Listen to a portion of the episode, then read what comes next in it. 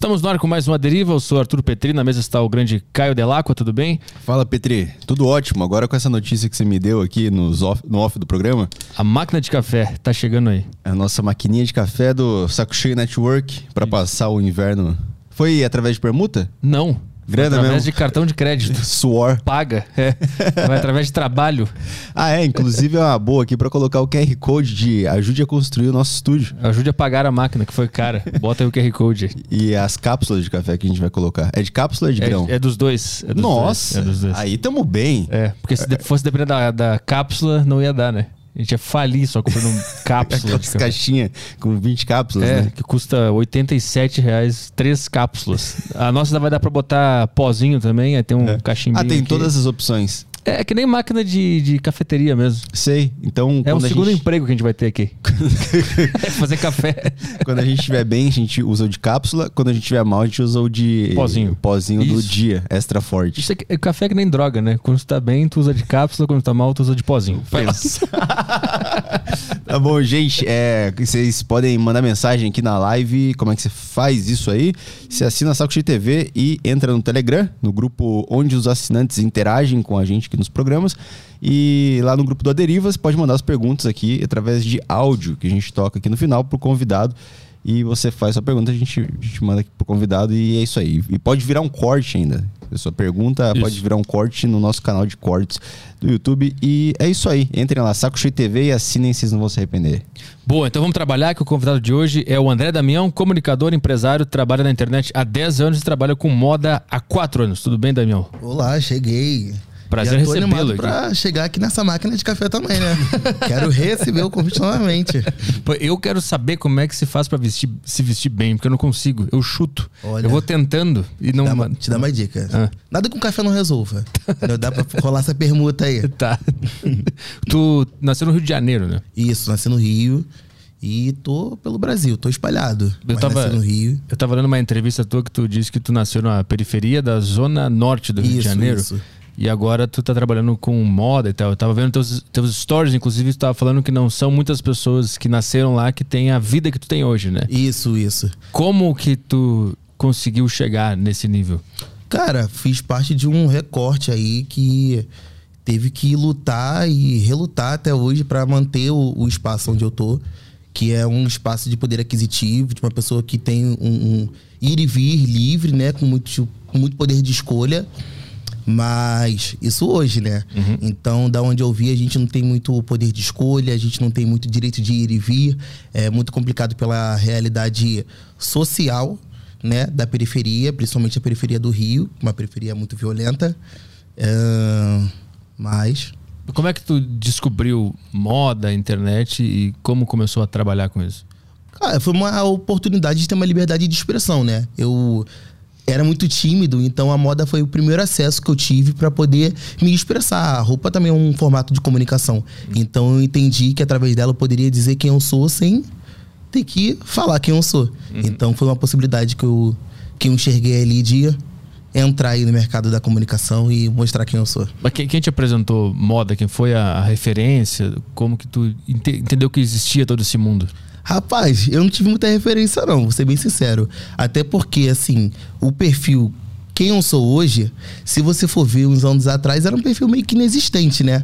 Então, assim, o, o homem preto na moda sempre foi muito minimalista, né? Essa explosão de cores foi vindo da minha personalidade, autenticidade e vontade de ser quem eu sou mesmo. Hum, Em que sentido o homem preto costu- costumava ser minimalista na moda? Como assim? um lugar mais reservado, né? Não, não tinha um lugar tão espansoso como a gente está tendo hoje. Ainda assim, a gente tem referências atuais como o Matheus Pasquarelli, é um grande nome na moda, né? Enquanto homem preto. Mas ainda assim é um processo muito lento e, e, enfim, que está se desenvolvendo, mas estamos aí, caminhando. Foi difícil entrar nesse, nesse mercado?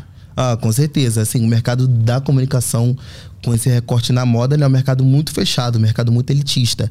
Então, quando você quer ter uma introdução e aí vindo com esse histórico de periferia, ahn, jovem negro, não adianta é, é, não trazer né, esses pontos, porque é um ponto que são é, é, pejorativos dentro do, do mercado, né? São pessoas que não têm acesso, as pessoas estão por trás, não na frente.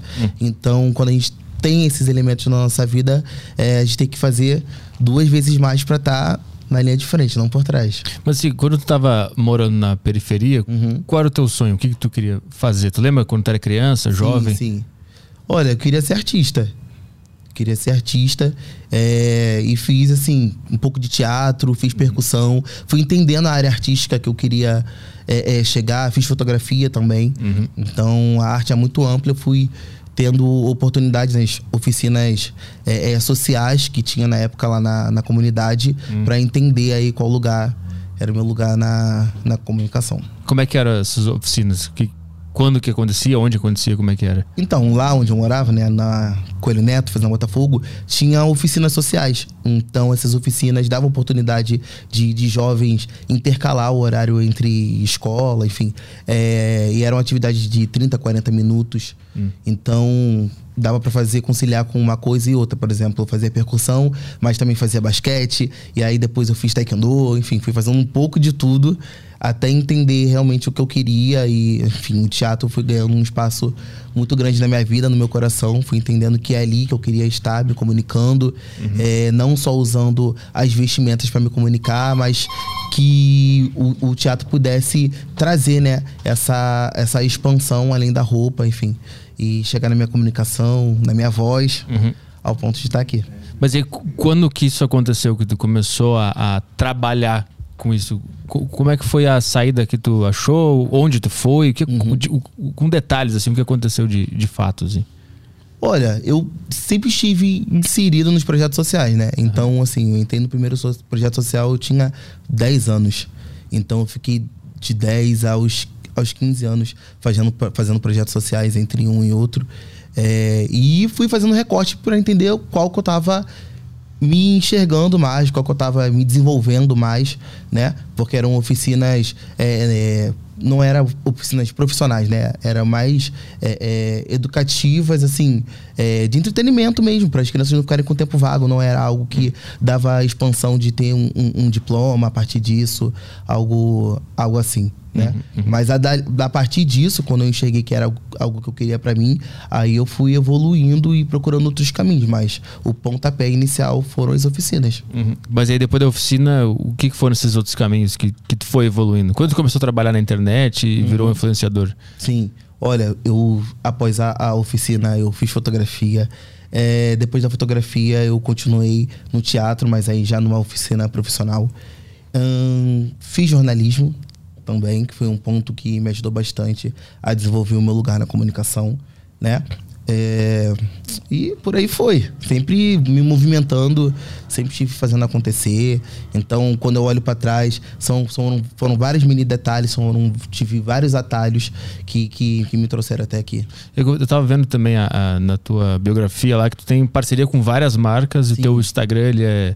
Ele tem quantos, quantos seguidores tem lá? Cara, a gente tá beirando aí os 70 mil. E ele é bem engajado, né? Tem, tem bastante. Muitas empresas foram atrás de ti. O que eu quero entender é uhum. qual, qual, é a, qual é a ciência por trás da, do teu perfil para ter conseguido tantas parcerias e, e, ter uma renda muito boa com, com, esse, com esse trabalho. Como que tu fez isso acontecer? Foi trazendo e compartilhando uma verdade oculta, né? E uma verdade oculta existente e vivida. Então fui trazendo a, a, o olhar de um jovem periférico, fui trazendo o olhar, meu olhar dentro da moda, mas como eu enxergava dentro da periferia, como eu enxergava enquanto homem negro, o que eu queria fazer, o que eu podia fazer, quais são as minhas possibilidades. Então isso foi trazendo uma notoriedade das pessoas entendendo que caramba, é legal, caramba, da onde vem Saiu ele, sai mais. Hum. Mas o que que tava oculto? Oi? O que que tava oculto? Toda a realidade que existe dentro da periferia. Qual é essa realidade? A realidade de pobreza, a realidade de, é, é, de uma vida mais omissa, né? Então a gente é, é, que trabalha com moda e vem da periferia, trabalha com comunicação e vem da periferia, a gente tem um olhar muito mais realista do que um, uma capa de uma revista, né? Então a gente acaba trazendo muito mais a, a verdade do que é, é, mostrado, era mostrado na internet. Então acredito que eu fui uma das vozes do Rio que pôde mostrar o Rio da maneira que ele é. Ah, então tu conseguia é, conversar com a população. Sim, E a, sim. a, a moda estava muito distante. Sim. É isso? Não só conversar, mas assim, eu conseguia ouvir a população, porque eu também faço parte dela, né? Então eu acabei sendo um porta-voz, mas de inúmeras pessoas que estão lá silenciadas. Não era uma voz só minha, era eu tinha a oportunidade de fazer a ponte entre ah, a periferia e marcas, entre a periferia e, e a imprensa, a periferia e um podcast, por exemplo. Mas Existem outras pessoas que estão nesse lugar também. E isso vai fomentando é, em mim outros olhares, outras vozes e desenvolvendo quem eu sou. Uhum. Eu, eu queria entender o, o- a, a moda ela estava distante Uhum. do- da população de forma geral. Ela é um- era um nicho muito específico de um, de um tipo de, de pessoas que estavam envolvidas. Né? Sim. E aí, mas o, e aí o, o que estava faltando? O que que estava para as pessoas da periferia, por exemplo? Uhum. A moda não estava conversando com elas. Sim. No que que isso faz falta? O, por que que a moda é importante nesse sentido que eu quero entender? A, a moda é importante porque ela ajuda a definir, a- a- ajuda numa construção de identidade, né? Através da moda a gente se sente seguro para fazer uma entrevista de emprego, através da moda a gente se sente seguro de levar um amigo até um altar, uma filha, um filho. Então a moda sempre foi essencial. E para quem vem de um recorte é, é, social, né? Que nem a mim, muitas vezes a gente não se veste da maneira que a gente quer, a gente se veste da maneira que a gente pode, da maneira que a gente quer, a gente recria. E às vezes o recriar acaba sendo mais autêntico do que algo criado. E é esse olhar que a moda é, me deu espaço, né? Para um olhar novo de o que, que ele está criando, olha a maneira que ele está criando, né? Com, com- num contexto que ele está criando. Porque você desenvolver algo dentro de uma vida com muitos acessos, né? O acesso faz a sua criatividade é, expandir, te dá a oportunidade de você desenvolver muito além do que você tem, porque você tem possibilidade, né? Poder aquisitivo de comprar aqui, comprar ali, desenvolver. Agora, quando você não tem, você recria dentro do que você tem. Então, uma jaqueta que cortou, que vira um colete e que depois você empresta para uma amiga cortou que já virou um cropped e aí vai recriando dentro das possibilidades que tem. Então a, a moda já estava sendo feita na Sim. periferia. Sim. Só que não estava sendo vista. É, E exatamente. tu mostra a moda que já, já estava sendo feita ali. Sim, Tu mostra pro mundo que tá acontecendo moda ali também. Esse é o ponto. exatamente. Ah, entendi. Mostrar que estamos ali. No, no- no improviso do Uhum. dia a dia, porque não tem recursos e aí tu faz com o que tu tem, tu consegue criar moda. Isso. É isso? E, e como é que aí como é que tu usou para conversar isso com essas grandes empresas para virar um digital influencer? Isso foi bem aceito pelas empresas? Rápido? Tu eh, sentiu alguma, alguma resistência da indústria? Não, senti muita resistência. Sim, eu tô na internet ao longo de 10 anos, né? E, e me moldando em todas as redes sociais que vão existindo. É, eu tive blog e falava já sobre isso no- nos meus textos, que ganharam uma, uma notoriedade. E isso, há, desculpa, há seis anos atrás, sete anos atrás, né? É, falando de blog. E foi se expandindo, foi pro Facebook também. Eu comecei a colocar alguns vídeos que ganharam é, uma popularidade grande de audiência, né? 100 mil visualizações, 200 mil, 300 mil no Facebook. Pra época era muita coisa. Hoje em dia a gente tá na casa de, dos milhões, né? Os números estão insaciáveis. Mas naquela época era um alcance muito bom. Então as marcas conseguiram olhar ali que tinha uma narrativa é, frequente e existente. Porque tinha uma frequência do que eu falava, tinha um alcance é, é, do que eu falava e tinha para quem eu falasse. Então a moda, a- a- as marcas, a indústria, acredito eu que elas tenham enxergado que eu tinha um público consumindo aquilo que eu falava, porque era frequente. Hum. O que, que eram esses vídeos? É, era um vídeo relatando realmente o meu dia a dia, seja ahn, sobre estudo, so- seja temas também, né, de questões raciais, é, sociais, questões de gêneros, questões políticas, questões de moda, questões de músicas, é, inquietações também, muitos questionamentos. Sempre uma pessoa muito questionadora, sempre fui do porquê, Nunca fui de seguir, né, a, a maré, sempre fui ali aquela pessoa que, ah, por que não pode? Porque é assim. Uhum. E não só é, é, me acalmei na minha inquietação, né? Eu sempre fui de ficar inquieto e fazer algo para que não continuasse assim. Que eu acho que é um ponto X dessa, desse processo de transformação e criação. Que tipo de resistência tu, tu encontrou da sociedade ou da indústria da moda? Então, é, a resistência um, de convite, por exemplo, de oportunidade, né? Então, às vezes eu poderia ter algo, ter feito algo com grande marco na internet, com grandes números, e ainda assim não ser tão relevante para ser remunerado por isso. Hum. É, você é bom o suficiente para ganhar minha peça, mas você não é bom o suficiente para ser pago para usar minha peça. Então foi esse processo de da internet ao longo do blog, do Facebook, do Instagram, de criar realmente uma persona onde as empresas é, entenda que além do meu público eu tenho domínio no que eu falo e que eu posso ser remunerado por isso. Uhum. Eu estudei, eu me preparei para isso. Eu fiz ao longo de oficinas, fiz é, faculdade, fiz fotografia, faço fono. Então, dentro da comunicação, eu fui tentando fazer um 360, entendendo é, como me comunico na frente da câmera e por trás da câmera também, mexendo no, no equipamento, reajustando realmente para ser uma pessoa potente dentro do mercado. Então acredito que ao longo desses anos eu tenho conseguido ser enxergado dessa maneira, mas foi um processo bem longo e árduo. Então tu começou, o teu primeiro trabalho na internet foi blog. Sim, sim. Foi isso. Não remunerado. Sim, sim, conteúdo. sim. Teu trabalho como vocação, assim. É, começou sim, a isso. escrever blog. Que ano foi isso? Isso. Rapaz, olha, isso tem uns. O blog tem uns Oito anos. Oito anos. Oito anos, então passa. O que, que é? Dois, 2014, 2015? Isso. Por aí? É, por aí. Aí, do blog, é, eu comecei a conciliar com a fotografia. Uhum. Porque os textos começaram a ganhar uma expansão e eu quis dar vida aos textos. Então eu desenvolvia editoriais de moda com as pessoas que tinham é, ao meu redor.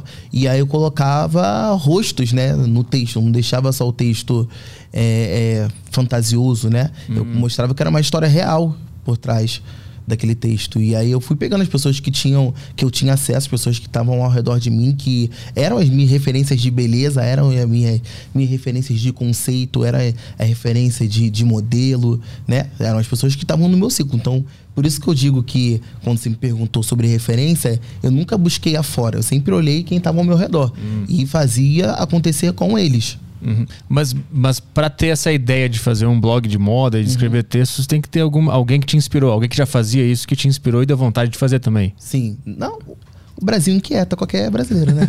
o Brasil não tem brasileiro que não, não tenha incômodo. Uhum. Então a minha maneira de, de digerir esse incômodo era escrevendo. Hum, mas o que era esse incômodo? Rapaz, Brasil é problema social, problema racial, o que, o que, um, algum exemplo, alguma coisa concreta que, que tu viveu uhum. e que te fez sentir esse tipo de, de inquietação, de vontade de, de botar para fora e, e, consertar e tal? Inúmeros casos, por exemplo, casos de racismo, de estar tá botando numa faculdade e aí ter uma, um, tomar uma dura, né? E aí ser questionado de tá com alguma coisa?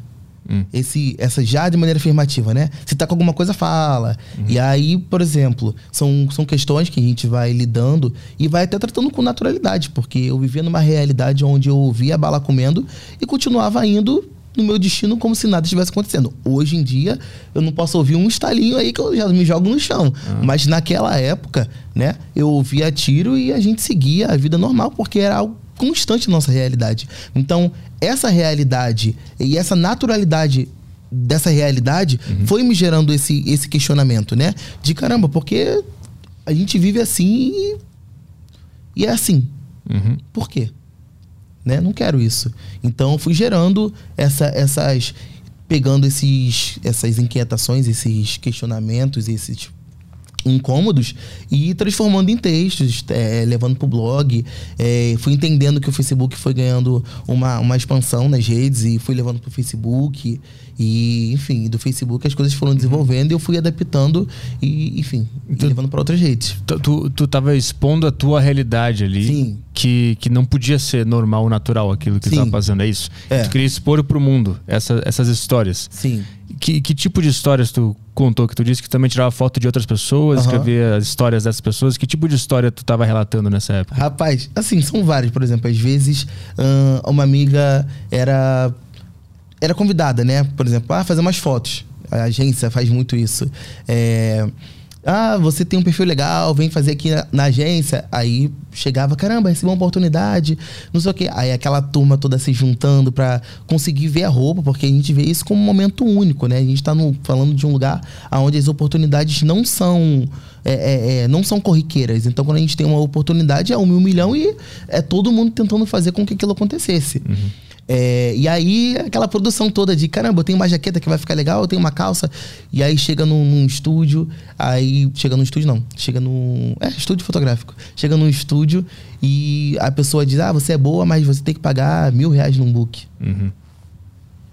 Pô, não tem condições. Né? A gente tá falando de uma pessoa que tá lá na periferia, que os pais estão às vezes ralando a beça lá pra ganhar um salário mínimo, mil reais num book.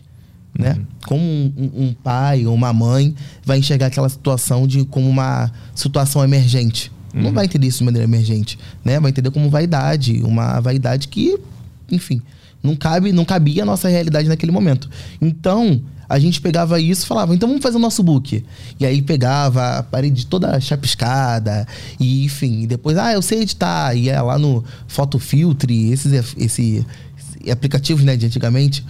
E a gente montava realmente, a gente editava do nosso jeito, com nossos recursos, mas a gente conseguia desenvolver e aproximar cada um dentro dos seus sonhos. Então, quando eu comecei a, a, a estudar e, e me aprimorar, de falar assim, caramba, eu quero ser um jornalista, meus amigos levaram muito a sério, sabe? Batiam na minha porta, ah, então vem me entrevistar, o que, que você vai me perguntar?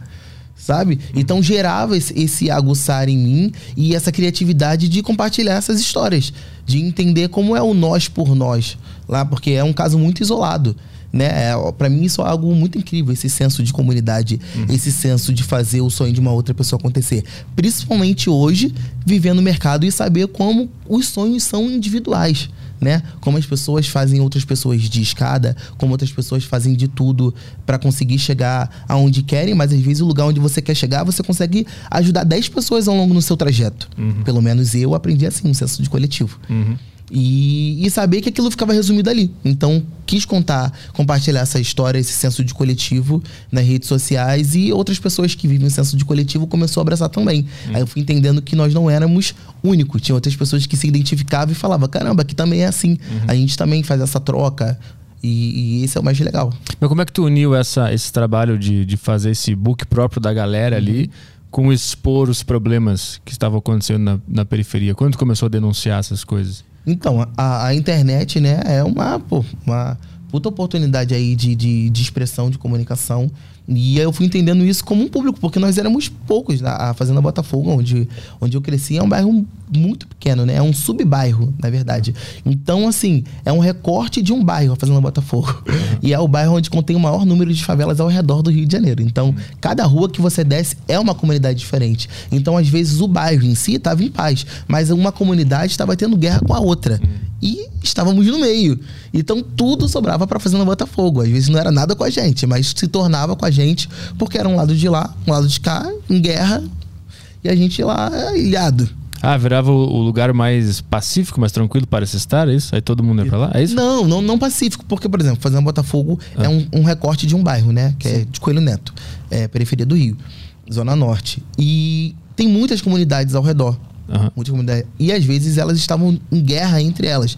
Não só é, é, é, no caso de polícia entrar na favela, enfim, que isso acabava respingando também na Fazenda Botafogo, mas de uma favela estar em conflito com a outra. Então isso fazia com que estiv- estivéssemos ali no meio. Porque a Fazenda Botafogo é um bairro, é um, como se fosse um círculo, sabe? É, é muito pequeno mesmo Vocês ficavam no meio da confusão. no meio da confusão, Aham. sabe? E isso, por ser tão recorrente, tão recorrente, a gente acabava até normalizando essa realidade. Eu ouvia tiro e continuava indo pra escola. Mas Quando que tu entende que, que isso tá errado? Porque se, se tu nasceu na, na periferia, isso sempre aconteceu, né? De ter Uhum. Guerra, tiro e tal. Então tu nasce com isso, tu achando, achando que é normal. Sim. Quando que tu pensa, não, isso aqui só pode estar errado, o que, que que é isso? Ou já é muito natural pensar isso? Cara, eu acho que foi um feeling mesmo. Porque É porque quando você está dentro da situação é mais difícil de ver o hoje eu absurdo, enxergo a né? gravidade. É, isso. A gravidade. Eu fico enxergando a gravidade e eu fico pensando assim, caramba, é surreal. Por exemplo, eu tinha é, é, amigos, né, que fazia esses mini cursos nessas oficinas e muitas das vezes iam pra lanchar. Né? Porque dava um lanche, dava um suco e um biscoito. E nem gostava da oficina. Eu realmente gostava, eu sempre fui. é, eu era tímido, assim, retraído pra falar, mas eu sempre fui muito atentado, sabe? A, a- a curioso de estar de, de tá entendendo como é que é, é, é, quando era percussão, de mexer nos instrumentos. De, fui sempre muito de estar envolvido com as coisas, né? É, então, às vezes, é, eu gostava de fazer aquilo. Eu realmente estava lá porque eu gostava de, de aprender a, a percussão, enfim, o, o- na época do teatro, da luta. Mas muitos amigos ali estavam ali para poder lanchar. E naquela época era super normal entender, a gente brincava, até trocava, por exemplo, é, quando não tava muita fome, é, ah, eu troco o meu bolinho pelo seu suco. A gente chegava isso sim com maior inocência, é, é algo legal. E hoje em dia eu fico pensando, cara, que bizarro, né? Tipo, uma criança tem que se prestar a alguma coisa que ela não quer fazer só pra ela né, lanchar, só pra ela se alimentar. Só pra ter, é, às vezes, o prestígio de comer uma coisa que não tem em casa. Porque Também não era comum na minha casa, mas eu não ia lá pra, com esse objetivo. Só que tinha outras pessoas que iam. E hoje, enquanto adulto e fora daquela realidade, eu fico pensando, tinha muita coisa de errado ali. Uhum. Sim. E como é que funciona a... Uma curiosidade que eu tenho é é o sonho. Tu teve um grande sonho Uhum. morando na periferia e tu chegou lá, né? Sim. Como é que o sonho ele é visto dentro da periferia? É uma coisa meio. Não, não tem como, a gente nasceu aqui, está tá excluído da sociedade, ou é não dá pra fazer assim? Como é que é a autoestima da Assim, pessoa que mora lá? Vou dizer por mim. Uhum. tive três estágios. Primeiro estágio caricato, né? De ah, duvido, ah, você vai conseguir isso, porque eu sempre tive sonhos é, pra época mirabolante, Aham. né? Eu falava, ah, minha casa vai ter piscina. O pessoal ficava rindo, ficava, pô, a gente não tem condições. A gente, pra você ter noção, a situação era tão precária que a gente tinha hábito de trocar é, alimento com o vizinho, né? Às vezes você tem dois sacos de arroz, o vizinho tem um de feijão, a gente fazia essa troca. Então, assim, a gente tem- tinha muito esse senso de coletivo. E quando a gente falava é, é, em sonhar, né? O jovem, toda pessoa tem que ter o direito de sonhar, até porque o sonho move, faz com que a pessoa é, é, enxergue uma possibilidade antes mesmo dela ser presente na vida. Sim. Eu, o, o que me fez muitas vezes sorrir foi pensar a vida que eu levo hoje, mas antes mesmo de ter. Então, o primeiro estágio, eu sentia que era algo caricato de falar, ah, eu vou ter uma casa com piscina, e a pessoa falar, tipo, ah, vai ter uma casa com piscina, ah, duvido, ah. E aí depois gera aquele, é, é, o segundo sentimento, que é o de não frustração, né, da pessoa, da minha mãe não, não querer me ver frustrado. Então ela tentava conversar comigo para eu ser algo dentro das nossas possibilidades. Ah, por que você não faz um cursinho tal? Por que você não faz, né? Porque o sentimento de frustração é um sentimento muito grande. E o terceiro é, caramba, ele tá conseguindo, mas será que ele vai conseguir manter? Porque às vezes, o- o- olhando hoje em dia, eu vejo que a dificuldade não é só você chegar. É manter o lugar onde você chega. Que foi o meu questionamento durante muito tempo. De assim, beleza, eu conseguia isso aqui. Como eu vou manter isso aqui? Será? Uhum. que eu vou ter um trabalho que tem uma frequência? Será? Né? Então, assim, eu passei por esses três estágios. O primeiro estágio de, de ser um sonho caricato, de tratarem de uma maneira caricata. O segundo, de tentarem amenizar uma possível frustração, embora eu tenha tido muitas realmente ao longo do tempo, mas não tem nada que ameniza, né? Então, tem algo, tem coisas que acomoda, mas amenizar, não. Uhum. E o terceiro é realmente de do incentivo, mas o incentivo até ali. Ó, você chegou até ali, mas já não tá bom? Já tá comendo, já tá bebendo, já tá vestindo, já tá indo, já tá vindo. Hum.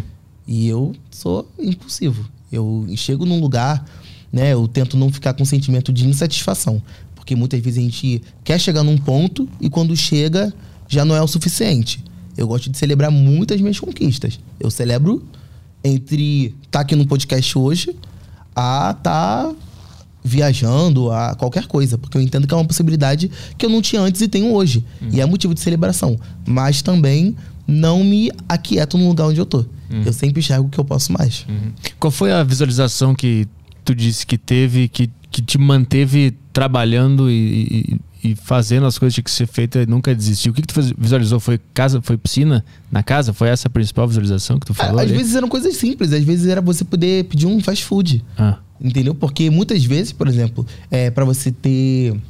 Hum, tô falando isso dentro da minha realidade, tá? Sim, aham. Às vezes tem outras pessoas que vivem outra realidade dentro da periferia, às vezes com, com mais pejorativa do que a minha, ou às vezes melhor do que a minha. Enfim, somos muitos lá dentro. Mas a minha, é, às vezes, um, um, fast food era porque era alguma coisa comemorativa, não era uma coisa no natural. Tô uhum. com fome, vamos pedir um lanche. Era uma coisa de, ah, é aniversário, vamos no McDonald's. Uhum. Porque é aniversário, comemorar. Então tem muito disso. Tem muito disso.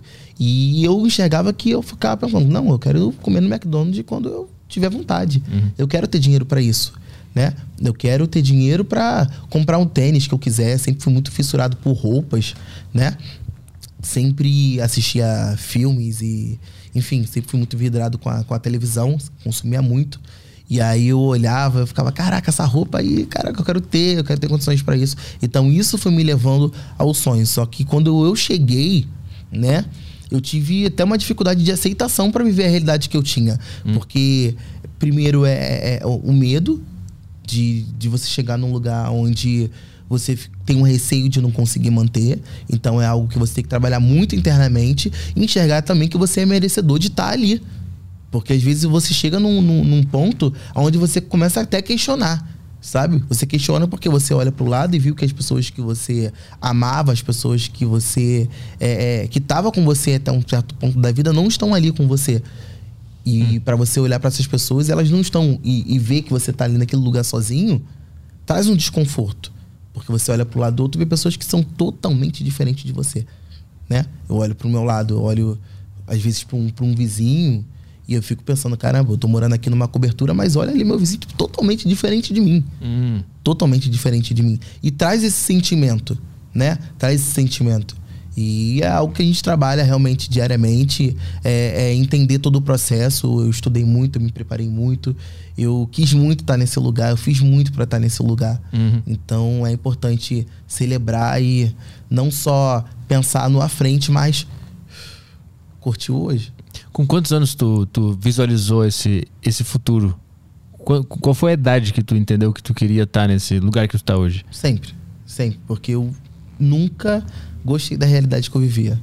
Nunca, sempre questionei, sempre. Mas aí quando tu botou na cabeça que tu ia fazer isso, o, o, o que que tu fez para isso acontecer e nunca desistir? Teve algum momento que tu pensou, ah, não vai dar, meu sonho é muito grande, vou ficar por aqui, não vai rolar. E o que que fez tu não é, cair nesse pensamento? A, a, a, realidade mesmo, porque eu, eu sabia que, por exemplo, que a vida que eu tinha, né? É, ou seria um, um, período, né? Se eu, se eu realmente fizesse acontecer, e o fazer acontecer não é só o meu querer, não. Envolve vários fatores, tá? Porque, às vezes, até falando isso, eu não quero que soe como algo que quem não quer não consegue, né? Porque uhum. todo mundo quer. Só que as oportunidades realmente é de um em um milhão. E o que eu posso fazer hoje para dar oportunidade para outras pessoas, eu faço. Hum, mas, assim, é, eu sempre quis, sempre quis. E enxergava que a minha realidade ou seria por um período ou para a vida toda.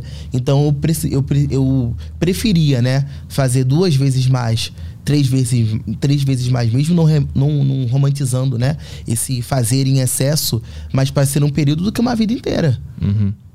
Qual foi, qual foi o momento que tu sacou? Ah, alcancei meu sonho, cheguei. Teve algum fato marcante que, que foi a baliza, assim, que tu entendeu que tu tinha realizado a parada que tu queria realizar? Ah, foram vários, eu não tinha dinheiro nem da passagem. Ah. Então, quando eu comecei a ter o meu dinheiro da passagem, já fiquei assim: ó, as coisas estão melhorando. E já podia comprar um lanche fora de data comercial, já pensava, ó, já tá melhorando. Aniversário de parente, já podia dar um presente. Mas, quando começou a remunerar o teu trabalho? Quando que isso aconteceu e como? É, eu comecei a ser remunerado com 17, 18 anos. Ah. 17, 18 anos. Mas, por exemplo, eu comecei a fotografar com 14. Ah. Então, tô na internet ao longo de 10 anos. É, comecei a fotografar com 14. Então, por mais que 18 anos seja um início né, de uma vida adulta, para uma pessoa que começou a 14 anos, com 18 às vezes ela já está super desgastada. E era o meu sonho, porque eu já tinha batido na porta de muita gente, já tinha levado meu sonho para muita gente, e eu ouvi muita gente dizendo que não iria dar certo, de que hum. era algo totalmente fora de cogitação. E eu sabia que não era fora de cogitação, porque eu me conheço. Quais foram esses lugares que, que te rejeitaram? Ah, foram muitas empresas, foram muitos. Mas é empresa que é de moda, de fotografia? É, empresa de moda, muitas marcas, muitas marcas que me contratam hoje. Hum. Né? Foi atrás de algumas marcas pra oferecer o que? Fotografia? Pra oferecer fotografia, o editorial. E assim, é, e aí através da internet teve um editorial que foi viral, teve um concurso de fotografia e eu ganhei esse concurso, fiquei entre os melhores fotógrafos do Brasil. É, e fiz um editorial pra CA, que é até um editorial, um dos editoriais mais, assim, com maiores números da, da CA, né? O que é um editorial? Editorial de moda, é, vídeo, fotos. Você pega a coleção deles lá É, e monta, e produz, dá uma ideia e.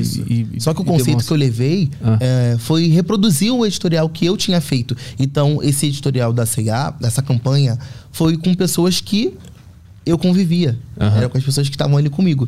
E foi assim, um sucesso nas redes sociais. Então, a partir dali, eu enxergo que o mercado publicitário teve um outro olhar para mim. De entender que vamos dar uma olhada nele que da onde saiu isso sai mais. Esse eu da senti C- que é. Esse da CE foi um concurso que tu Isso. ganhou e aí tu é, conquistou o direito de fazer o editorial deles. É, isso. Isso. Tu tinha quantos anos nessa, nessa, Eu tinha nessa época? 18. 18. Então foi É. logo quando tu começou a ganhar um dinheiro, Dinheiro. trabalhando com isso. Isso. Já tinha ganhado alguma coisa até, até esse, Ah, trabalho pouco. CE? Tinha ganhava pouco. Mas era, com, era o quê? Era com, com o pessoal, da, os vizinhos, tirava foto deles? Como é que era? Era, ah, assim, tinha vizinho, tinha amigos que, que foram me ajudando ao longo da na internet, pessoas que eu ia achando perfil e ia, ia oferecendo, né? Aham. Um, um ensaio fotográfico. Eu fazia muita permuta na época com pessoas que eu acreditava que, que, eram, que eram bonitas, que eram boas, licença. Uhum. E foi dando super certo es- esses editoriais, né? Fiz várias edições até o que deu certo de verdade. Uhum. Então, fui testando é, é, é, pessoas, fui testando formatos e eu fiz um editorial que foi um viral na internet. E através desse viral eu pude participar desse concurso, ganhei. Hum. Fiz o, o- um editorial para CA e é um dos mais vistos até hoje, em números. É, só no YouTube já tem mais de 300 mil visualizações, no Facebook tem mais de um milhão.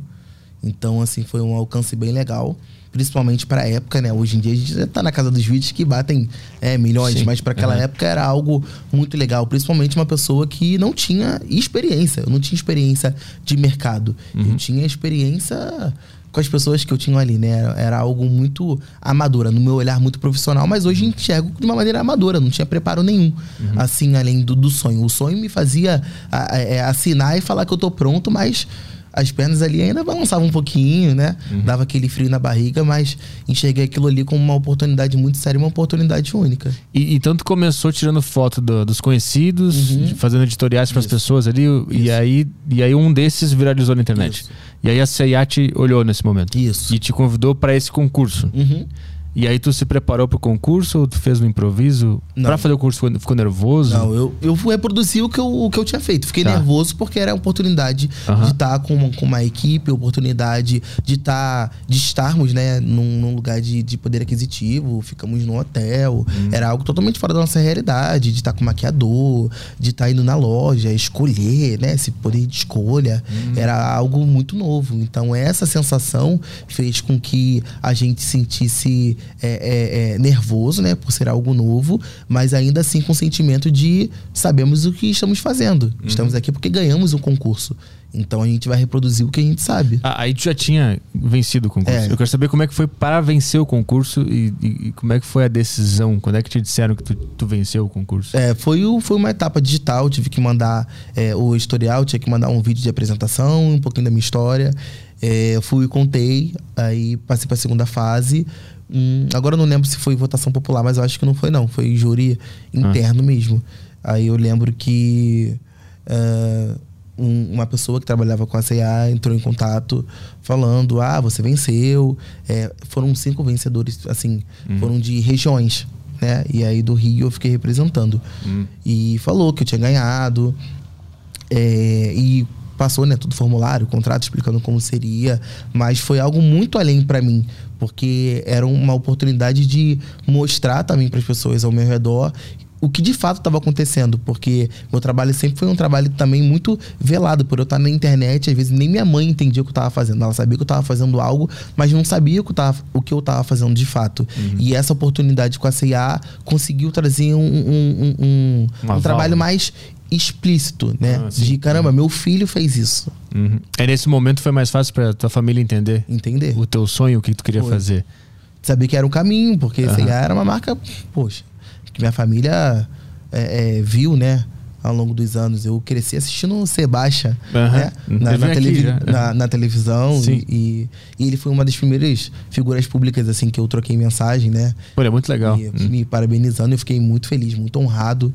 Principalmente por ter essa, essa diferença de, de geração e hum. saber que eu tava conseguindo ter uma imagem dando continuidade a uma pessoa que já, já tinha feito, né? Uhum. Algum marco assim racial dentro da marca. É o que tu tinha que fazer um editorial da coleção atual daquele isso, momento da CIA, é isso? Isso, era uma coleção jeans. Como, como, é que se faz um editorial? O que, que é? Como é que você tem ideia para demonstrar o jeans? Como é que é que Sim. se faz isso? Rapaz, o conceito foi realmente desenvolver dentro de algo que eu já tinha desenvolvido. Então não foi difícil, tão difícil por isso. Uhum. O, o, difícil era realmente essa experiência de ter uma equipe gigantesca lá à sua disposição, né? Stylist, maquiador, era algo que era totalmente distante. Mas o editorial eu realmente reproduzir aquilo que eu tinha feito. Hum. para realmente não, não ter erro e sair e ter esse sentimento de que fizemos de uma maneira amadora e agora estamos sendo retratados de uma maneira profissional. Sim. Mas do mesmo jeito. Mas eu quero entender assim, quando tu vai fazer um editorial de uma, de uma, de uma marca de uhum. roupas, tu quer mostrar para o público aquela roupa, né? Sim, sim. Tu quer que ela queira comprar aquela uhum. roupa. Sim. Como é que o artista por trás, que no caso é tu, faz para pensar na melhor peça ali do melhor, melhor editorial, o que que tu quer passar pro público? Então, lembra quando eu falei para você como a gente fazia lá para se produzir, né? Que a gente montava o, o, os books, né? Lá, o ensaio fotográfico, como a gente fazia é, para reaproveitar a peça, né? Um do outro. Uhum. Tem esse, esse sentimento. Né? Na hora de produzir. Então tem essa brincadeira de criança nessa reprodução agora autoral e, e, e profissional. Então é esse sentimento que, a, gente, que a gente leva. É, de fazer tudo com muito amor, de, de retratar, da gente se retratar e se ver da maneira que a gente é, é, espera que o mercado nos veja, na hora de montar, pensar nos detalhes, pensar nos acessórios e fazer essa construção de imagem para estar tá na frente da câmera uhum. da maneira que nós somos. Porque assim, se, se tu for muito artístico, eu imagino, uhum. tu vai acabar viajando muito nas ideias Sim. e não vai cumprir o papel que é expor aquela, aquela roupa, né? Uhum. Aquela peça. Sim. Então tem uma parte meio burocrática, eu imagino, uhum. do editorial também. Sim, mas eles me deixaram bem à vontade, assim, ah. pra, pra ter essa construção é, é, de editorial, de conceito. Eu fiquei bem livre e, e a partir assim desse editorial eu realmente fui tendo outras oportunidades é, de fazer outras campanhas. Fiz a campanha do IDBR, né, que é o Instituto Identidade do Brasil e já fotografei assim grandes artistas. Fotografei Elza Soares, hum. fotografei Bruno Gagliasso, é, fotografei MC Sofia, Dandara Mariana, fotografei muitos artistas hum. ao longo desses anos, né? Até entender o ponto que, que a fotografia estava me limitando, né? Eu cheguei num ponto hum. que, que a fotografia já estava me trazendo a realidade que eu queria, só que a fotografia me deixava por trás das câmeras e eu tinha muito a dizer. E eu sabia que o lugar da fotografia, às vezes, era um lugar muito mais de retratar do que falar, uhum. né? Então, eu cheguei num ponto de, de viver a, a, minha vida artística como, como fotógrafo do jeito que eu imaginava, nos filmes, de chegar e viajar e ter uma agenda correndo, ou marcas me chamando. Só que eu entendi que eu podia ir além e a fotografia iria me limitar, né? Porque eu estava num, num, num, momento legal, mas eu estava no início ainda. Uhum. Eu estava bem novo. Então eu sabia que eu ainda tinha esse esse esse direito de me movimentar sem perder o raciocínio no que eu estava fazendo. Uhum. Então eu fui trazendo também um pouco do André Damião por trás das câmeras. Quem é o André Damião, o que ele faz, o que ele pensa, o que ele viveu, o que ele vive. Com a fotografia, tu continuou morando na periferia ou, ou tu saiu de lá? Não, fiquei durante um bom tempo e aí tive a oportunidade de, de estudar e morar uhum. em um lugar melhor, um pouco longe dessa violência rotineira, porque é uma realidade muito difícil. Mas foi com a fotografia? Também. Ou, ou foi depois de um tempo desse, desses trabalhos de fotografia? Não, com a fotografia também. Aham, É, eu sempre fui muito precavido. Eu ganhava dois, gastava 50 Uhum. e deixava 1,50 guardado. Sempre fui muito precavido, porque tinha muito esse sentimento de que até quando ia durar, né? Hum. O, o- o lugar é, é, na internet, o lugar artístico é muito efervescente. E como qualquer efervescência, tem aquele seu fluxo de borbulho e depois acalma. Uhum. E eu ficava pensando nesse ponto, né? E se acontecer? mesmo não tendo acontecido ao longo desses anos, e, e hoje, enfim, nem vai acontecer, é, eu sempre me precavi para que se acontecesse essa crise aí é, é, de carreira, se acontecesse esse conflito de identidade, de ué, ele não é mais fotógrafo, ah, então ele não serve mais. Eu fiquei receoso em relação a isso. Então foi no momento onde eu me senti realmente pronto para poder defender quem eu sou. Mas hoje tu ainda tem medo que tudo acabe? Porque eu tenho isso todos os dias. Que tudo que eu conquistei acabe e que, que era só um sonho. Tu ainda tem, tem que lidar com esses sentimentos ainda? Olha, por incrível que pareça, não. Eu sou muito autoconfiante em relação a isso, porque eu vim do zero, né? Então eu já construí um. Pro zero eu sei que eu não volto mais. Ah. Eu vim do zero. Quando a pessoa vem do zero, do zero mesmo, é, ela acaba perdendo esse medo, porque abaixo do zero não tem nada. Hum. Abaixo do zero é só a morte. Uhum. Então, eu construí uns degraus, eu posso. é, embora eu sei que eu vá, né? Mas eu posso não viver essa realidade por uma vida inteira, mas eu sei que aquela realidade, que era o meu ponto de partida que eu não queria estar, eu já não vivo mais. Hum. Então isso já me conforta muito. Hum. Entendeu? Isso me conforta muito. E eu fui fazendo investimentos também. Eu abri uma empresa, né? Abri uma empresa de comunicação. é, fui gerando out- outros influenciadores, fui gerando outros artistas. Fui fomentando a carreira de outras pessoas com, com essa bagagem minha ao longo dos 10 anos. Então eu me precavi aí, fiz um pezinho de meia. Tô preparado. Quando que tu começou a investir? Rapaz, eu investi. Porque assim, no início eu não tinha nada, né? Então eu fui suprindo já o que eu não tinha. O buraco já era grande. Então eu fui tampando o buraco aí primeiro até um ponto de começar a investir. É, mas eu fiquei muito tempo morando com a, com a, com a minha mãe, isso também me deu é, um- um- uma ajuda de, de, de firmeza, né? Porque eu saí de casa realmente quando eu vi que dava pra eu sa- sair e não ter que voltar nunca mais. Eu queria ter essa certeza, porque até ali a, a minha família tem, tem, tem muito senso de, de, de coletividade, né? esse senso de comunidade. Então eu me sentia muito abrigado ali. Muito confortável. Era um um espaço, um lugar muito confortável para mim estar com a minha família. Então eu fiquei até o ponto onde realmente eu vi que construir algo, né? E aí se construir algo é viver bem durante uns aninhos. Aí, então isso foi meu ponto de partida. Quando eu senti isso, eu fui. Quando tinha aquela reserva de emergência. É, reserva de emergência, da emergência, da emergência. Aham. A gente tem que contar com tudo, Sim. né? E, e fui contando com, com isso e, e me precavendo. Então, eu deixei a vaidade de lado, porque é, é, o mundo da internet é um mundo de muito glamour, né? É uma vida instagramável e a gente, as pessoas tiram isso como a realidade. E não é. Entendeu? Não é. As pessoas têm... é, é, é, ali é uma persona, né? As pessoas constroem aquilo que elas querem é, que as pessoas consumam.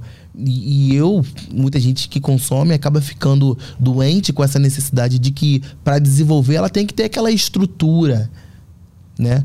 E eu sempre tentei, sempre tentei, sempre tento me corrigir com isso, de que o meu conteúdo sou eu. Seja eu gravando num closet ou seja eu gravando na minha parede toda chapiscada. Era lá que eu comecei, era lá que eu desenvolvi, Uhum. entendeu? Eu quero saber do- dos investimentos. Quando que tu começou a, a, A investir? Tu investe em ações, fundos imobiliários, essas paradas? É, tudo? invista aí no, no. Faça algumas ações, assim, de, de banco mesmo. Ah. É, porque fala assim, né? Investimento gera aquele suspense no ar do que, que ele investe. Mas faça algumas ações de investimento, poupança, né? Normal. E fa- tem a empresa, a Damião Space. Ah, entendi. Tu investe no teu próprio negócio. É, do meu próprio negócio, que gera, tem um, um- gera uma, uma, uma renda, né? Uma rendabilidade aí. Como é que é o nome da empresa? Damião Space. Damião Space, que e é de, é de influencers. Isso. É um escritório de comunicação, na verdade, né? Ah. Então, assim, a gente tem esse recorte de marketing de influência porque é o lugar onde eu atuo. Então, meu network ajuda muito até para né, é, é, levar o, o meu time, além de mim, a, a oportunidades e a projetos que a gente desenvolve. Mas foi realmente nesse senso de, de coletivo também, porque eu vi amigos que tinham números que estavam começando e se sentiam perdidos do que fazer. E como a fotografia já tinha me feito passar por esse percurso, né? Porque eu fui como fotógrafo e voltei como influencer. Só que eu já entendia de bastidores, já tinha relacionamento com agências, já tinha relacionamento com jornalistas, já tinha relacionamento com marcas, já tinha relacionamento com empresários. Então, quando eu voltei como influenciador, eu voltei com a mesma narrativa de quem, de quem eu sou, né? Só que de maneira é, mais voltada à comunicação falada mesmo, não só a fotografia. Então, já tinha experiência como fotógrafo, então eu consegui fazer um 360 dentro da comunicação. Eu, na pandemia, por exemplo, é, não tinha dependência de uma equipe, eu conseguia fazer tudo sozinho na minha casa. Eu conseguia ligar equipamento de iluminação, regular a iluminação, colocar a câmera, testar a voz, é, me enquadrar, editar, roteirizar. Porque eu também já estive do outro lado da câmera. E isso me ajudou muito. Me ajudou muito. E, e hoje, no, no patamar que tu tá, tu, tu faz alguma ação para ajudar a Sim. periferia? O que, que tipo de comunicação tu faz para dar oportunidade para as pessoas de lá? Sim, eu ajudo muitos projetos sociais Aham. é, com captação de, de às vezes, de, de marca, de empresas, além da minha para estar para estar ajudando, porque as pessoas às vezes acham que pessoas que estão por trás de projetos sociais levam projetos na brincadeira e não. Tem muita gente que leva o projeto social a sério e tem muita gente que do projeto social tem uma vida séria após, né? Eu me uso de exemplo em relação a isso. Eu soube aproveitar todos os projetos sociais que eu pude participar. E, e isso pode mudar uma vida, porque se eu não tivesse feito isso, quem seria André Damião hoje? Né? E esses projetos sociais que tu participou, eles eram feitos pelo governo ou eram indivíduos? Eram empresas que estavam fazendo os projetos sociais? Tinha lá? uns que eram do governo, que, é, que era na Vila Olímpica, que é já Aham. coisa voltada a, a- a- ao governo, né? Mas tinha uns que eram sociais, assim, da pessoa ver um espaço e falar, caramba, de segunda a terça agora vai ter capoeira aqui. Uhum. E, galera, vamos tentar ajudar. E aí um vizinho ajuda com um saco de pão, o outro com é, mortadela, outro com um, um- refrigerante. Uhum. E esse era o lanche. E esse já, porque o lanche acabava sendo um atrativo, né? Sim. O lanche acabava sendo um atrativo, que era pra ser algo, né? Mas acabava sendo um atrativo. Então falava que tinha lanche e é todo mundo. Uhum. E, é naquela demanda de 50 pessoas, depois ficavam 40, 30, ficavam 20, Uhum. mais 10 pessoas no final estavam lá levando a sério. Pô, conheço, tem amigos meus que estavam lá na faixa branca, hoje em dia são professores, faixa preta. Uhum. Então, esses projetos sociais são determinantes para o futuro da, Sim, das não, pessoas não eram projetos participam. profissionalizantes. Sim, mas eles pa- participar deles é Sim. determinante para a vida pro- do, do indivíduo, Sim. para ele conhecer outras coisas e, e- e sonhar mais alto e, e, e- poder melhorar de vida, né? Que foi para ti foi determinante. E aí tu tenta, tu leva para lá também ações Sim. agora Tento tuas. levar, eu falo bastante sobre, sobre questões sociais, né? É, por eu ter, porque foi tudo muito recente. Eu fecho os olhos, eu me lembro ontem. Do barulho do tiro, barulho de carro, é, atraso de escola, foi, foi ontem, foi tudo muito recente. Então, é, eu digo que foi recente porque foram 10 anos onde eu não parei. Eu nunca tirei férias de, ah, vou para tal lugar. Eu ainda não, não cheguei nesse estágio, né? Cheguei no estágio onde eu consigo viver bem, mas trabalhando todos os dias. Ainda não, não tô nesse patamar.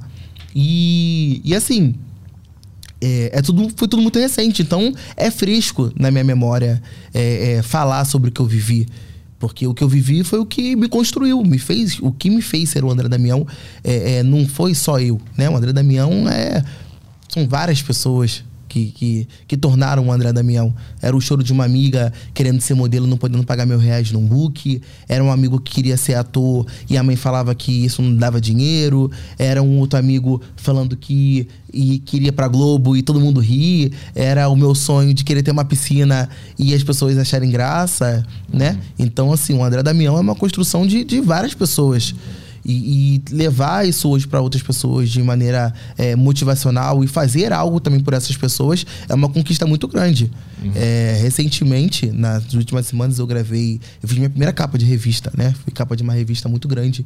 E é onde as últimas capas foram um, o Carlinhos Maia, foi a Dulce Maria, né? E eu fui capa de revista e eu tinha as minhas condições. Falei, eu quero gravar, eu quero fotografar lá na periferia. Eu uhum. gravei lá. Uhum. Né? Eu, eu, acho que eu li essa, essa. Foi uma entrevista, né? Sim, foi. É capa de revista capa... e uma entrevista, isso, né? Isso, isso. E eu, eu li essa entrevista e lá, lá tinha. Alguma dessas postas tu disse que tu viu muitas pessoas indo pelo caminho ruim Sim. tu conseguiu pelo bom. Isso é uma história que eu, que eu escuto se repetindo, uhum. né? Que Sim. sempre tem um caminho ruim que é muito mais uh, propenso a acontecer Sim. quando a pessoa está em necessidade, né? É, o que tipo de história tu viu de amigos ou de conhecidos que foram pro caminho ruim e por que, que tu acha que tu conseguiu trilhar o caminho bom? Cara, eu acho que, assim, é um caminho ruim porque a gente sabe como ele termina, né? Mas é o caminho da emergência, é o caminho da fome, uhum. é o caminho da oportunidade, às vezes. Então, nem sempre é uma questão opcional. Porque quando eu falo que eu escolhi um caminho bom, é como se eu tivesse tido a escolha de escolher um caminho bom. E não foi. Né? Eu não tive a oportunidade de escolha, eu tenho hoje, de entender onde eu quero estar, o que eu quero fazer, o que eu quero comer, o que eu quero vestir. Mas naquela época não. Então, assim, muitas vezes as pessoas iam seguindo o caminho que a vida Botava na botava frente. na frente dela. Uhum. Né? E a gente não tinha referências, a gente não entendia isso. Por quê? Você crescer num lugar onde a bala come o tempo todo, a última coisa que você vai pensar dentro da sua realidade que o pior é a morte. Porque é normal. Entendeu? É normal. Você. Uhum. Né? É normal, obviamente, mas era normal naquela realidade a gente se adaptar, se moldar aquilo, aquela estrutura, né? Então, assim, muitas pessoas acabaram indo por esse caminho. É triste, né? Triste. Mas eu entendo que não, muitas vezes, muitas vezes não, não por, por, questões de escolha, muitas vezes por questões de fome, por questões de, de você querer algo. É muito triste, às vezes você entra, entra na comunidade, né? É, e você vai falar sobre sonhos. E, e muita gente, às vezes, tem sonhos que é algo que você faz todo dia. Tipo o quê? Às vezes é comer um lanche. Às vezes é você comer um lanche, às vezes é você ter uma jaqueta legal, às vezes é você ter um ar-condicionado. E aí você até chega às vezes questionar de, nossa, a pessoa tá sonhando com isso. Porque o sonho é infinito. Você pode sonhar com, com o que quiser uhum. e estar em qualquer lugar. E principalmente hoje em dia, que a gente tem tantas referências brasileiras vivendo tantas coisas e tendo tantas coisas, né? Em termos de, de números digitais, termos de, de alcance social, enfim.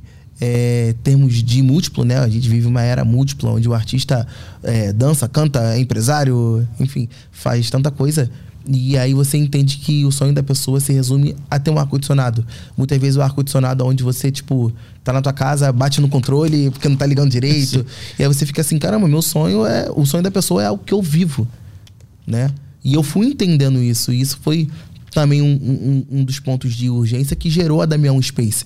Porque a Damião Space é, é, nasceu de um, dessa inquietação né, inquietação do mercado por falta de representatividade, de entender que somos atualmente 56% né, por cento da população brasileira.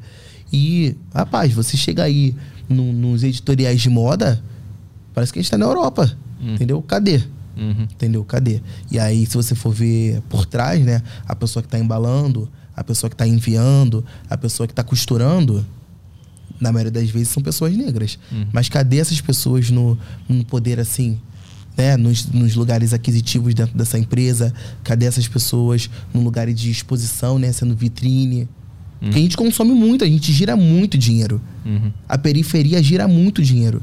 Os armazéns que dentro da periferia, a galera da periferia não vai né, mercado afora. A gente consome muito armazém.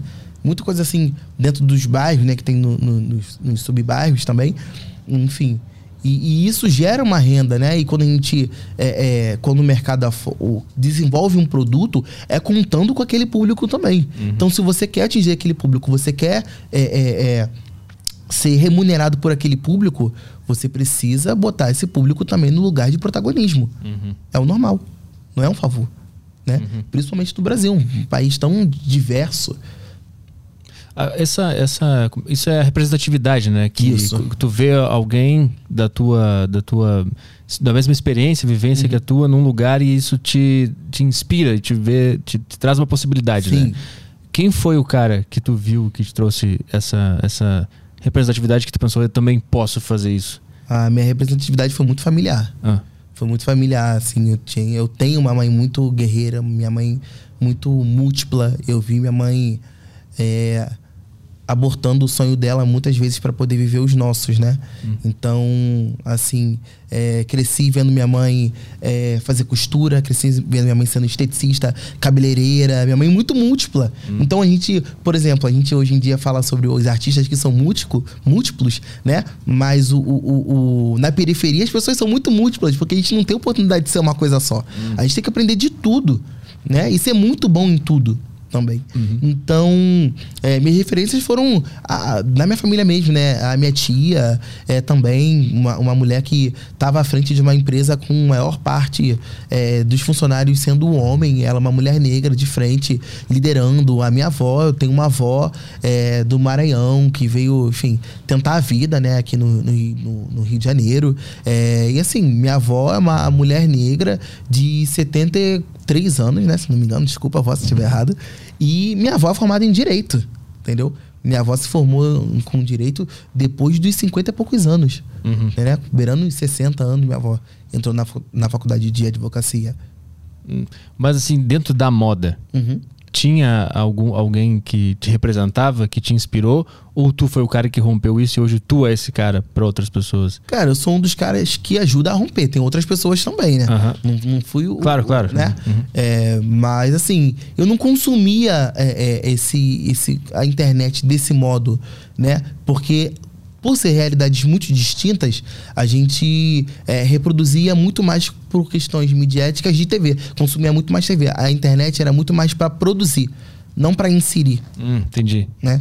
Então, assim, eu inseria muito, muitos textos, porque era era uma forma da época, né? De, de, de conseguir desenvolver, de conseguir criar, mas sem essa ideia de que isso poderia se tornar de fato uma profissão, porque eu pensava em, em- em fazer jornalismo e ser âncora.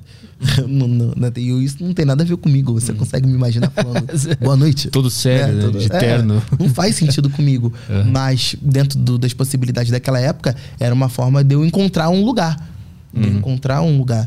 Então a internet foi me profissionalizando também, foi me trazendo oportunidades muito além do que eu podia imaginar, né? Remunerações muito além do que eu imaginei que eu poderia ter e, e ser alvo de, de tantas empresas. Né? No ano passado, eu fechei um ano eh, fazendo só de publicidade no Instagram para 42 marcas. E assim, muitas vezes com contratos de meses, sabe? E marcas muito grandes. Eu gravo, eh, sou embaixador da Renner, gravo Chevrolet, gravo. Pode falar pro. eh, Claro, claro. ah, tá.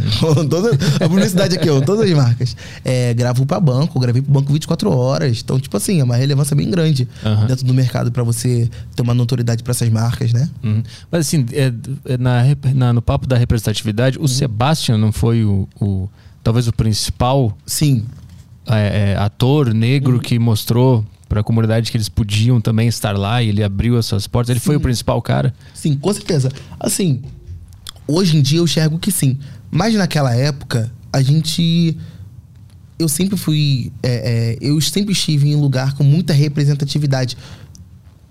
Sabe? É, Aham. Não de poder aquisitivo, não de poder de consumo, não é, é, em termos assim, mas de representatividade, porque meu ciclo era um ciclo racial. Eu fui cercado com pessoas negras durante a ma- a minha vida inteira. Então eu fui entendendo que essa que era uma bolha né? Que a gente vivia quando eu fui chegando nesses espaços. Quando eu cheguei nesses espaços, eu fui entendendo quem de fato já estava fazendo acontecer.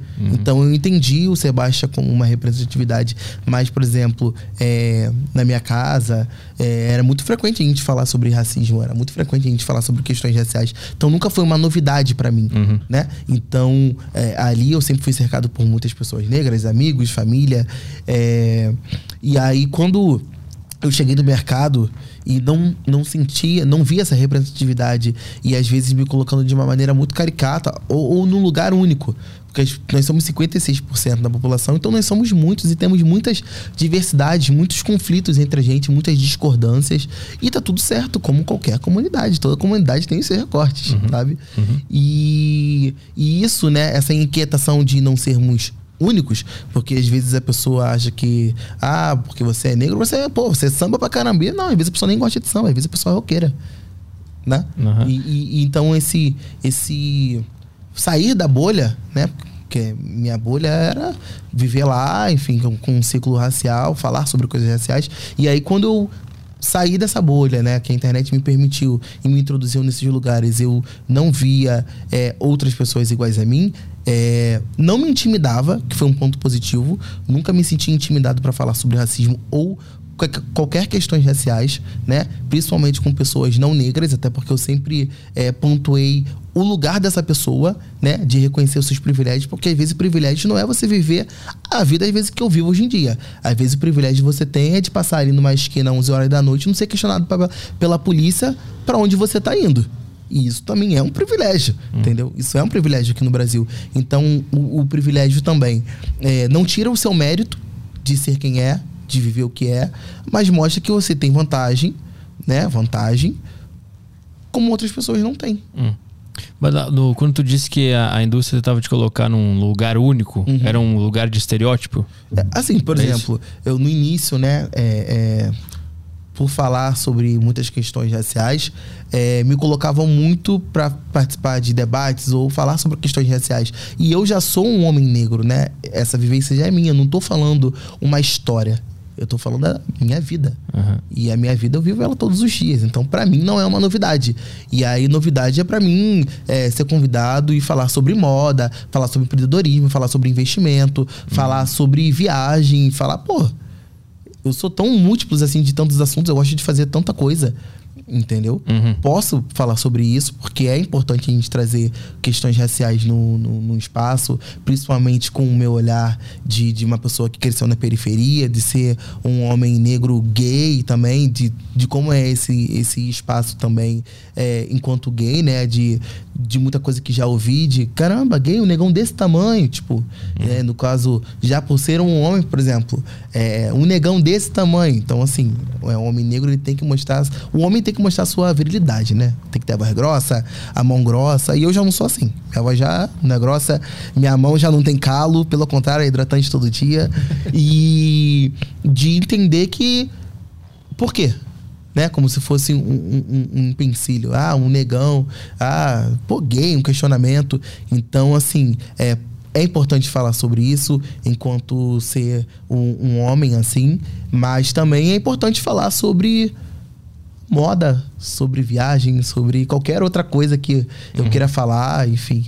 E o que eu não quero falar, às vezes, também eu estou disposto a aprender. Né? Entendi, entendi. Outra, outra coisa que eu vi também é que tu tem dupla nacionalidade, né? Tu é Isso. angolano e brasileiro, né? Isso. né? Por parte de pai tu é, tu é angolano, né? A família paterna mora toda em Angola. E tu tem a ligação cultural com Angola? Tu vai para lá? Como é que é essa relação? Então, não vou com muita frequência, não, né? Fui, mas fui até a trabalho, fui palestrar, ministrei um workshop de comunicação e influência digital, falando sobre redes sociais é, brasileiras, porque a gente está consumindo muita internet e a gente está conseguindo chegar em lugares inúmeros fenômenos mundiais, né?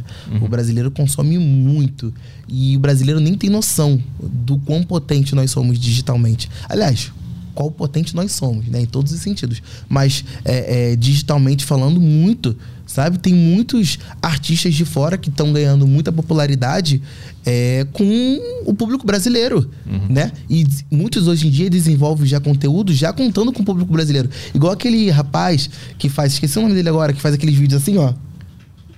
Sabe? No Instagram. Não sei qual é que ele, ele pega uma coisa muito óbvia e reproduz, aí ah. no final ele faz assim, ó. Ah. Ele tá muito famoso. Ah. É, enfim. E ele tem um público muito forte brasileiro. E ele tá sempre com a blusa do Brasil, tá sempre fazendo um conteúdo já para o público brasileiro ir lá engajar, né? Então, assim, o Brasil tá muito à frente digitalmente falando. Uhum. E, e, aí eu fui em Angola para ministrar esse workshop, falar sobre número, falar sobre redes. Eles consomem muito Facebook ainda, né?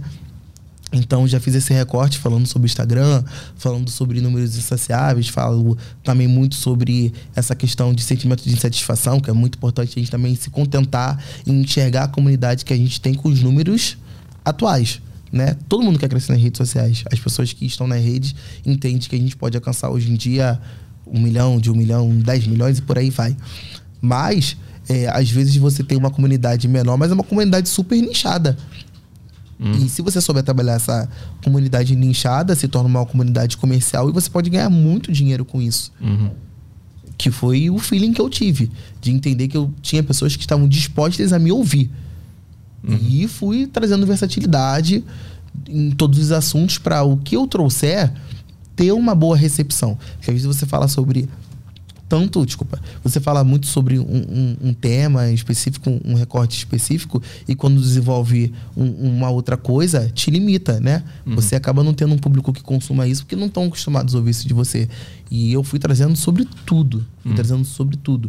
Desde ir no mercado e questionar, caramba, gente, o preço do tomate está tal valor, aí numa feira, aí no dia seguinte a, a, uma academia e fala, caraca, eu tô cheio de dor, e aí como é que vocês fazem academia? Tra trazer todos os questionamentos, todas as vivências hum, na internet e isso foi fomentando uma comunidade forte, uma comunidade pequena em relação aos números que a internet hoje em dia possibilita, mas forte. E quando eu cheguei em Angola, eu frisei muito isso.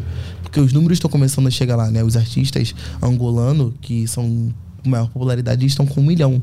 Ah. E aí a gente tem a Anitta com 30 e poucos milhões de seguidores, né? Aí eles se comparam e acham que, que, ah, é, que tem que estar nos 30 milhões para conseguir ser alguém. É, mas isso vale para todo mundo, todo né? Acho, mundo. acho que todo mundo acha que tem que ter muitos seguidores. Na verdade, se tu tiver 10 mil engajados, é muito melhor que ter um milhão, só que uns caras dispersos ali, né? Cara, e é muito triste, né? Muito triste, porque as pessoas estão medindo o seu valor, medindo o seu, o, o seu conhecimento e a sua capacidade em cima de números. Hum. números não definem ninguém a nada. Conheço várias pessoas low profile aí inteligentíssimas. Com um público engajado pra cacete. Né? Muito criativas. É. Eu, eu, eu, tenho um público bem, bem engajado, bem, é pequeno e bem engajado. O teu também, né? Bem engajado. siga aí. O teu é 70 mil, é bem. Qual é o teu nicho? Cara, meu nicho é bem múltiplo, né? Falo sobre moda, falo sobre viagem, falo sobre qualidade de vida, falo sobre empreendedorismo, falo sobre dinheiro, falo sobre. falo sobre tudo. Hum. Mas tem algum, algum perfil? O que eu sei que o meu é tipo, é homem dos, dos 20 aos 35. Esse é o meu que me acompanha. Tu sabe qual é o teu, uhum. o teu especificamente? Cara, o meu é bem, bem múltiplo mesmo. É? Eu tenho, assim, eu tenho muita responsabilidade com o que eu falo, porque eu sei que tem pessoas muito novas que, que, que me assistem. Mas eu também tenho, às vezes, o pai dessa pessoa, a mãe dessa pessoa. Uhum. Às vezes eu tô, assim, no mercado e aí vem uma senhorinha. Ah, eu te adoro, minha neta te assiste. Uhum. E, e, eu fico assim, cara, sabe? Como a gente conseguiu. Como eu consegui romper e ter um conteúdo, um entretenimento para todas as idades. Uhum. Né? É, é, algo de consumo para um jovem que, por exemplo, já fui é, usado como matéria de, de escola. Né? Hum. Então, e também já fui usado, o meu trabalho já foi tema de TCC de fotografia. Hum. Né? Então, assim, vai desde um trabalho infantil a um público infantil a um, a um formando, e às vezes os pais. É bem, bem uhum. múltiplo mesmo. Quero falar de moda agora. Não é muito, muito trabalhoso andar, andar, andar por aí de, de forma estilosa. Eu acho muito trabalhoso. Eu consigo uma vez para cada mês me vestir bem. O resto é tudo de preto. Sério? Camisa preta, calça Mas preta. Mas o minimalista era pra ter de preto, tá? Pra você já pensar, ó. Já é uma outra forma. O minimalismo também é, é bem, bem bom dia. Mas eu queria me vestir assim, ó. As coisas mais verde, um negócio mais. Quando tiver o café, ah. você me convida. que eu tô com esse café na cabeça, entendeu? Que eu tô sem café aqui, não tem café por aí. Não quando tem tiver, nada aqui. Quando tiver o, o, café, você me convida, que aí eu trago uma. Pensa tá. na paleta. Mas não é muito trabalhoso? Cara, é muito trabalhoso, é. mas é muito legal o, como a, a, a, moda pode fazer né, um primeiro impacto. Porque quando eu chego nos lugares, é, independente da pessoa me conhecer, já gera curiosidade de quem ele é. E eu acho legal isso. Uhum. Eu acho legal esse burburinho, né? Porque é o primeiro contato. A moda, como eu falei, é uma ferramenta de, de, de expressão. E só da pessoa gerar esse incômodo, esse questionamento de entre várias pessoas quem ele é, já é uma oportunidade da pessoa me conhecer. E eu que trabalho com o público, é uma boa forma de comunicação. Mas tu tem muita roupa? Tem. E aí, como é que tu faz pra escolher? Hoje eu vou usar um negócio mais pro verde. Eu vou muito pelo meu humor. Ah, Meu avô é, me, me monto, né? Fala muito sobre me montar. Porque tem o, o- Quando eu tô desmontado, que eu fico de pijama. Eu uso muito pijama, tá? As pessoas pensam que eu fico o dia todo em casa. Não, eu uso muito pijama e abadá. Muito. É histórias de carnavais passados, né? A gente coloca, usa, enfim, revive. Mas eu me visto muito pelo meu humor, eu me visto muito pela ocasião. Eu me visto... Por exemplo, hoje foi um dia onde eu fiquei, caramba, meu, meu primeiro podcast, tá? Meu primeiro podcast. Eu falei, assim, quero chegar bem apresentável, quero uma roupa de impacto. E aí, essa aqui é uma peça-chave, onde eu uso só nas melhores ocasiões. Eu Usei na minha capa de revista e tô usando aqui no Mas tem alguma coisa a ver a cor com o humor? a cor. Não, isso aqui é mais por ser uma peça com, Ah. com mais detalhada mesmo. Ela tem essa manga aqui com. de couro, né? Tem esses detalhes em bordado. Foi uma jaqueta onde, o, onde grandes figuras já, já usaram também. Uhum. Então, Mas eu digo assim, tu disse que vai pelo teu humor pra decidir a tua roupa do dia. sim, Tem alguma coisa a ver? As cores lá, se tu tá mais triste, tu usa ah, mais. sim, entendi. É, cara, quando eu tô mais. Assim, eu sou muito colorido, Ah. de, independente de estar feliz ou triste. Mas tem dia que eu acabo misturando mais. Porque a roupa, como eu falei, por gerar o primeiro incômodo, o primeiro impacto, né? Tem vezes que eu não quero gerar esse impacto. Tem vezes que eu acordo já virado e falo, ah, tô nem aí pra nada, tô estressado. Então eu me, me, me, monto, né, dentro do que eu sou, mas também sem gerar esse impacto tão grande, porque a pessoa às vezes olha, vai questionar, ah, verde com rosa, eu já vou falar, ah, e aí? Enfim, pra evitar fadiga. Aí eu já vou no verde com verde, Aham.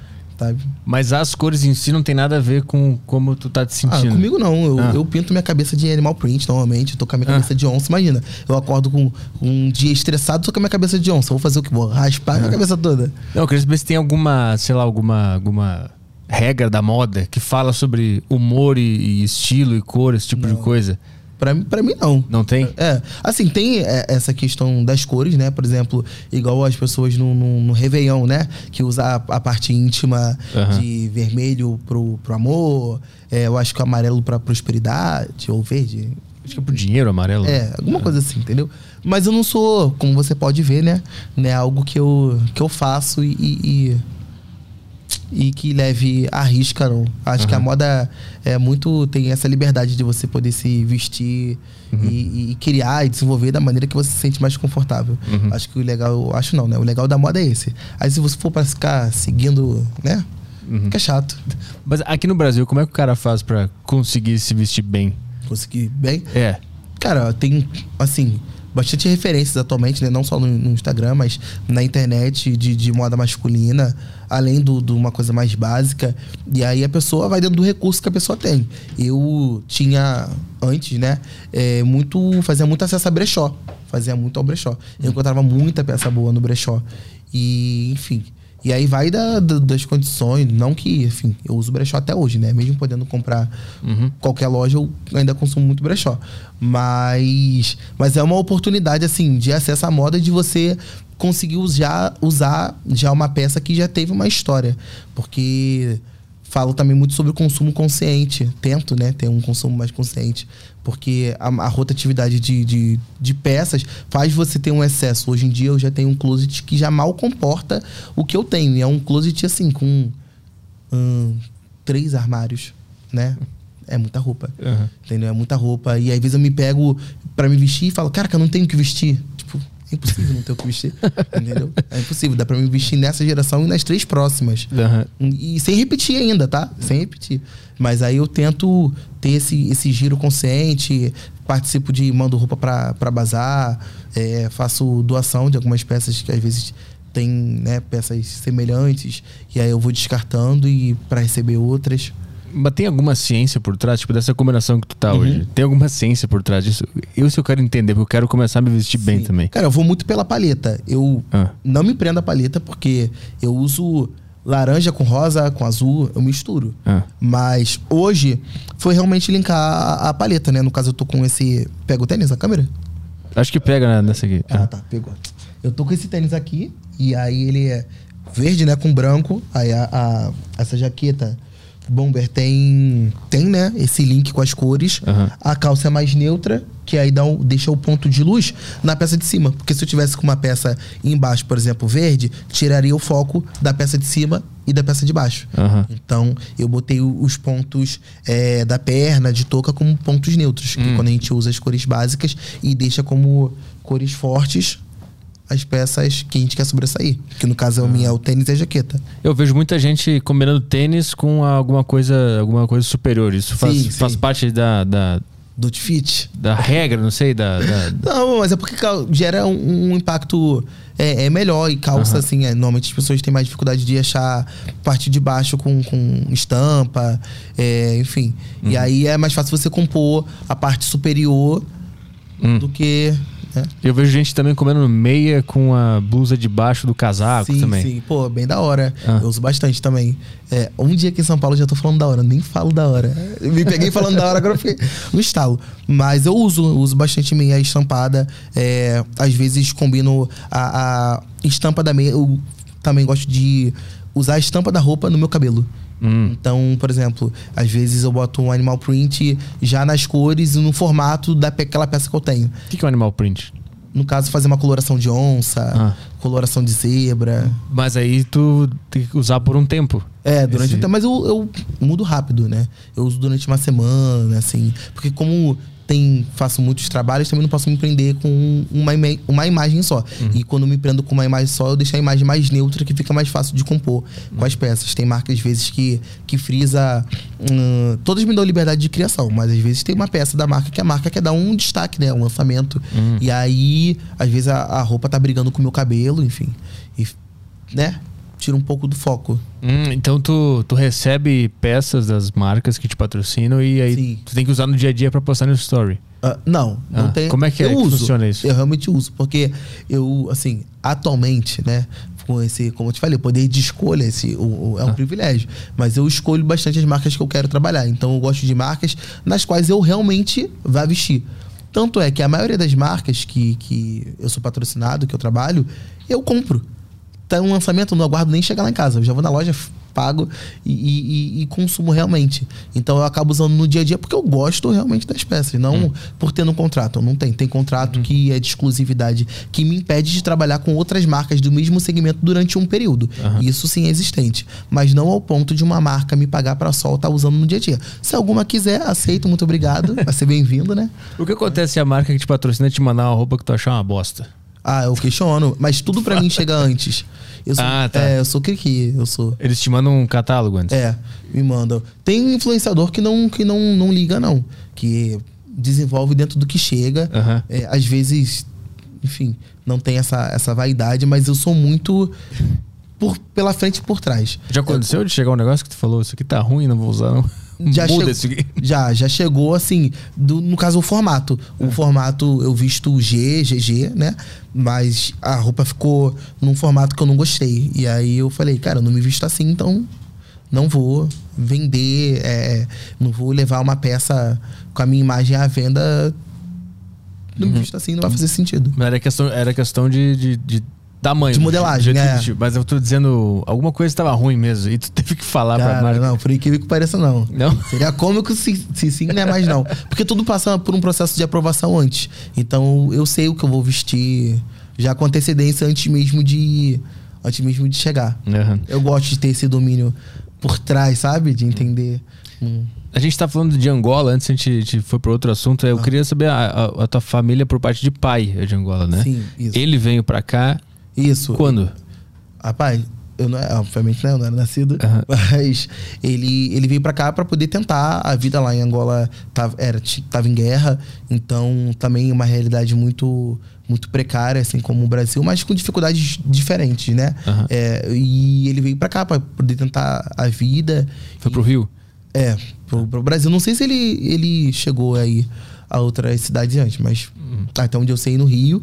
E, e encontrou muita dificuldade, só que uma coisa que ele aprendeu aqui, né, meu pai no caso, foi o racismo. Hum. Então ele não sabia o que era racismo, né? Ele entender aqui, ente- foi entender aqui.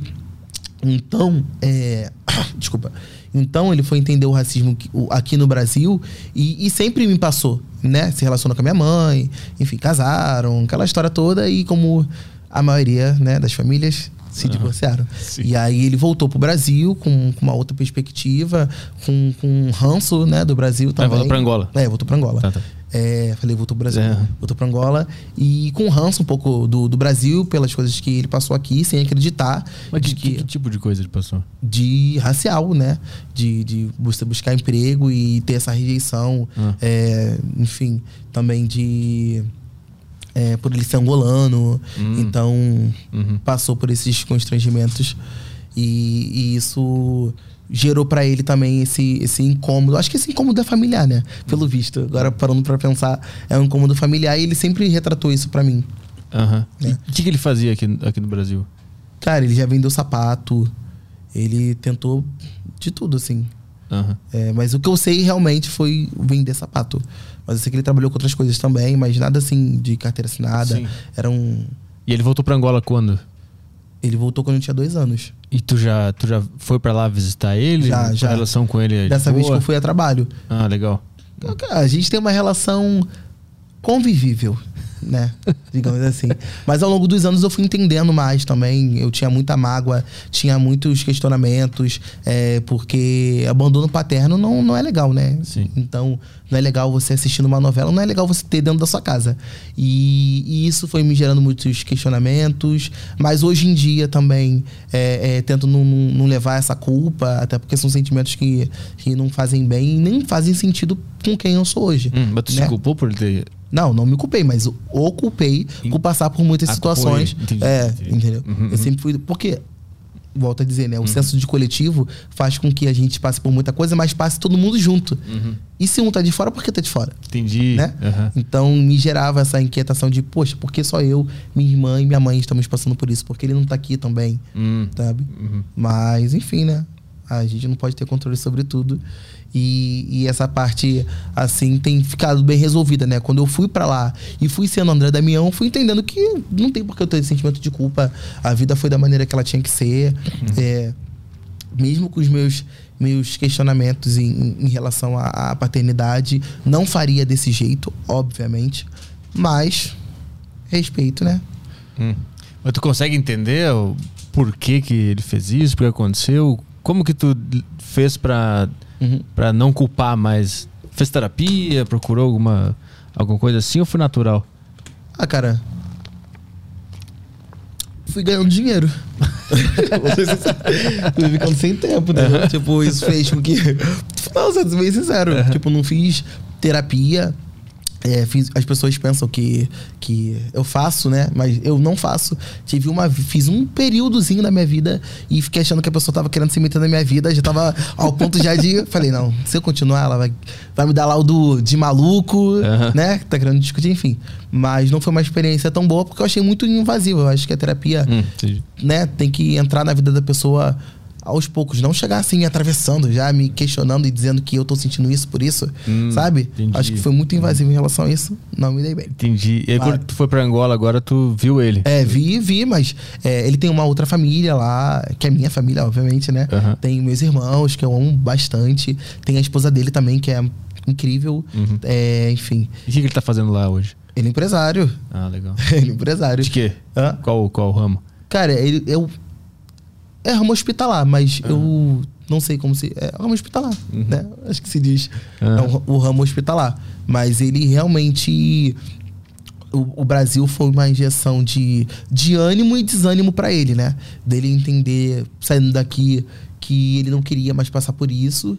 E ao mesmo tempo de entender que a, a situação também aqui não era fácil, porque às vezes acaba vindo pra cá com, com, com a visão de gringo, né? Que aqui no Brasil é pagode, Festa. festa e Aham. samba. E quando a gente chega aqui no Brasil, a gente sabe que não é Uhum. assim, né? Não é assim desse jeito, não é só isso.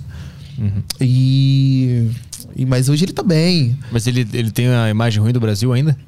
Ou tem algum trauma do Brasil? Eu, fala... eu senti, sim. É? Eu senti um asco. Um tom, assim, sabe? Quando a pessoa tem um ascozinho no Aham. tom. Senti. Senti um asco no tom. Mas. Mas, assim. É, eu acho que eram sentimentos muito é, é, plausíveis, tudo que eu sentia ao longo em relação a ele, Uhum. mas sentimentos que, que foram amadurecidos e entendendo que passei por certas coisas porque eu tinha que passar. E que, de certa forma, por um ponto ele foi muito importante na minha vida, é, por ter gerado a minha vida uhum. e também por, por ter me conscientizado, porque ele sempre falou sobre questões raciais, né? Então era um assunto muito frequente dentro da minha casa. Uhum. É, ele ligava, questionava, falava sobre a importância do estudo, a oportunidade, a, a sobre a oportunidade não, sobre a, a, possibilidade de toda vez que a gente tivesse de, de se impor, se impor, de uhum. ser mesmo. Então, isso me ajudou, fez parte aí. E ele entende o que, o que tu faz? Porque tu disse que a tua família, parte de mãe, teve uma dificuldade para entender, né? Sim. E como é que foi com ele? Cara, eu, eu não parei pra pensar nisso, mas eu é. acho que não muito. Assim, é, eu acho que a minha família de lá me apoia bastante, eles compartilham muito, mas eu não sei se eles conseguem entender a dimensão de quem de quem eu tenho sido, do que eu tenho feito, né? Uhum. Porque eu sou uma das peças, uma das vozes que, que contribui para o mercado mudar. É uma geração de mudança que, que ganham força com as pessoas que, que, que já estiveram, como o Sebastião, mas que estão na internet realmente tendo um outro lugar de reivindicar, de, de, uhum. de transformar, né? Uhum. Mas eu acho que ao longo ele, as pessoas estão entendendo, tipo, de Sim. o que, estão, que ele está fazendo. E Angola consome muito conteúdo do Brasil, né? Muito. muito. Consomem... Volta e meia alguém manda uma mensagem para mim. Sim, consome escuto, muito. Te escuto desde Angola. Desde Angola. Eles consomem muito e assim, tem muito brasileiro lá fazendo show. Recentemente teve show do Ferrugem, teve show do Xamã hum. em, em, Angola.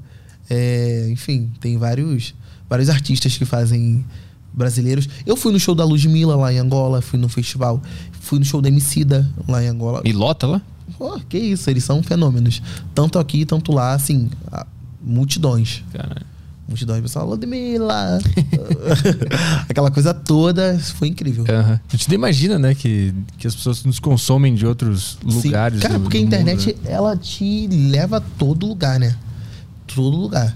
É que a gente, a gente, tem um limitante que é o português, né? Uhum. Que é o tipo cara da Suécia ou dos Estados Unidos não consegue nos entender, né? Sim, mas sim. tem muitos países de língua portuguesa que conseguem sim. nos mas, consomem, assim, né? Até o quem não entende, mas gera esse aguçar de querer entender, uhum. né? Eu vi, por exemplo, agora há pouco tempo, tem uma dupla que gera conteúdo pra internet, é, tentando cantar música brasileira. Não sei se você já viu o vídeo deles. não vi. É, eles são. Não sei se eles são irmãos, são primos, enfim. Mas acho que eles são parentes. Ou namoram, não sei também. É, e eu, eles, eles fazem, né? E fica com sotaque, eles cantam errado, assim. Uhum. E é muito engraçado, é muito legal, assim, a maneira que eles ficam felizes cantando. E aí eles estavam cantando, a, a, tentando fazer a da Luísa Sonza, ela falando sentadona, tipo, uhum. sabe? Fica com outro, com outro contexto a música, fica muito, uhum. muito legal. Aí a gente vê como né, a, a, o, o, o, português tem sido alvo de as pessoas querer entender, né? Porque a gente tá tendo Sim. grandes marcos na, na, na, internet de, de alcance e de artistas também, como a Anitta no, no Coachella, é, uhum. como o Neymar também. Então, são pessoas que, que são vitrine é, é, brasileira e que mostra que tem outros talentos, faz com que as pessoas queiram entender o que é o Brasil, o que tem no Brasil, né? Uhum. Além de toda essa imagem que já é construída uhum. afora. Tem alguma pergunta aí? Ah, tomara que tem. Cadê a galera aí? Dicas de moda. Quero... Tem, tem uma galera aqui mandando pergunta. Vamos começar aqui. Nosso querido Leroy mandou. Uh, como se. Uh, não, ele mandou aqui. Boa tarde, André. Como se vestir bem? Boa tarde. Uh, na Europa parece que homem é mais ligado em moda e aqui a gente só compra camisa no Torra Torra. Os gays no Brasil também são antenados em moda, Portanto, quando vemos europeus bem vestidos, fazemos a associação grosseira. Entendi associar o cara que se veste bem a ser gay. Ah, uhum. sim. Eu acho que é isso. Essa, é esse salto dizer. que os caras fazem. Uhum, né? Sim. Ah, tem muito disso, né? Tem muito disso. Durante muito tempo a gente foi retratado de uma maneira muito minimalista. Mas acho que. Acho não, né? Tá mudando aí. Tá mudando. A gente tá tendo é, é homens usando outros recortes, cores. É, enfim. Mas como se, mais livre. Como se vestir bem, ele quer saber. Como se vestir bem? Ah, cara, é. tenta usar. É, entra no meu perfil, né? Primeiramente, tem várias dicas por lá, várias inspirações, mas usar peças-chave. Eu acho que jaqueta é um ponto de partida muito bom, porque tem como você usá-la de diversas formas. Por exemplo, uma jaqueta como essa, é, eu usaria ela do jeito que tá, mas também usaria ela atravessada, assim, amarrada, sabe? Uhum. Pelas costas. Eu também botaria ela por cima, assim, com. Dependendo com uma blusa é, uh, com uma gola alta, botar ela só por cima enfim, peças que dê para usar de maneira mais múltipla. Eu acho que é importante. Faz com que você tenha poucas roupas, mas que consiga usar ela de inúmeras maneiras. O Gabriel mandou uma aqui. Uh, pergunta para ele como ele enxerga o modo como as pessoas se vestem no dia a dia. Digo isso porque sinto que todos se vestem da, de mesma forma. Eu me incluo. Não de forma neutra. Uh, ah, é, de, é, Nossa, fui longe. Tem um passo grande. É de forma neutra. Eu me incluo. Uh, no máximo usando um boné ou um tênis colorido. Mas raramente vejo alguém usando alguma camisa que não seja básica. Sim. Essa é a pergunta do Gabriel. Pergunta como, é, sobre como você enxerga uh, o modo como as pessoas se vestem no dia a dia. Rapaz, vejo muito que é, o modo que a pessoa se veste vai de acordo com a rotina dela, né? Então, assim, às vezes não adianta a pessoa sair muito produzida, porque a pessoa sai às sete da manhã, vai pro trabalho, depois do trabalho vai pra faculdade, depois da faculdade chega em casa, enfim, tem uma vida muito múltipla, né? Muito corrida. Então, às vezes, você tem um look minimalista, acaba sendo uma um, um peças chaves, né? para acompanhar o seu dia. De, de, de enfim, depende hum. da rotina da pessoa. Acredito que vai muito disso. Tem uma questão polêmica aqui do Rafael. Ih, lá vem. Ah, boa tarde. água. boa tarde, Damião. O que você acha de famosos que divulgam lojas de roupas falsas afirmando que são originais? E como é, e, e, você, como homem negro, o que acha uh, o que acha do caso do Felipe Escudeiro, onde taxaram o cara de racista por criticar esse, esse tipo de coisa? Eu nem conheço essa polêmica aí. Cara, essa polêmica chegou até mim assim, como eu parto do princípio que a moda é livre, né? E muitas vezes é, peças são acessibilidade que a pessoa tem de se introduzir dentro desse mercado. Então, cada um vai dentro das suas condições, né? É, não critico, não critico, mas também não sou a favor porque envolve muita de que assim, aquela peça que é muito barata muitas vezes qual foi a mão de obra, hum. né? Qual foi a mão que produziu isso? Que normalmente são é a mão preta. Então vai, eu vou contra o que eu acredito e contra onde eu quero ver, né? O, o negro no lugar é, de ser bem valorizado, é, de ser bem pago pelo que faz. Mas acredito que a pessoa vai de acordo com, com, com que ela com a possibilidade que ela tem no momento, né? E uhum. todo mundo tem poder aquisitivo de pagar 10 mil numa jaqueta e às vezes tem 50 para pagar em uma. Ah, sim, sim. Tem... Mas isso é do fato do cara comprar, né, a, é, a roupa. De... Mas ele perguntou sobre famosos que divulgam lojas de roupas falsas afirmando que são originais. Isso acontece? Ah, rapaz, deve acontecer, né? Ah. Tá falando aí. deve acontecer, mas... É, mas eu tô dizendo sobre, sobre quem consome, porque muitas vezes uhum. pessoas anônimas fazem isso e dependendo do que eu disser, pode se sentir culpadas por isso. Uhum. E eu parte do tipo que a pessoa tem que consumir dentro da realidade dela. E se a realidade dela permite que ela compre aquela peça no valor X. Uhum. Né? E o que, que é o caso desse Felipe Escudeiro? O que aconteceu? Ah, cara, eu sei de maneira muito rasa, mas ah. que ele não é um rapaz que fica é, é, fazendo dolce fit, né? Dizendo se. Hum. avaliando quanto é ou avaliando se é verdadeiro ou falso. Mas eu acho legal, acho que é uma maneira de entretenimento. É, não essa atitude dele, mas o conteúdo dele em si de, de avaliação acho que tem quem consuma, né? Então, hum. eu não consumo mais. Tem mais uma aí do Jurandir? O Jurandir mandou aqui. Boa tarde, senhores. Qual a importância da moda no mundo empresarial na perspectiva do indivíduo? Abraços. Complexa, né? Foi minha mãe que mandou essa, né? Cara, então, é, vai muito do, do plano de, de, de, apresentação. Como eu falei, a, a moda gera um impacto inicialmente visual então, eu acho legal quando você transita, principalmente em um espaço de poder aquisitivo, passar esse, esse poder nas vestimentas, né? Usar uma boa roupa social. Um, um, eu gosto muito de peças é, é, sociais, mas uso de maneira, por exemplo, eu gosto de brincar. Eu boto blazer com jeans. Então, eu boto blazer e e, e touca, sabe? Eu gosto de brincar um pouco com as peças, mas eu acho que é, que é bem legal pra você. Não que isso defina o seu valor, mas transmite um valor.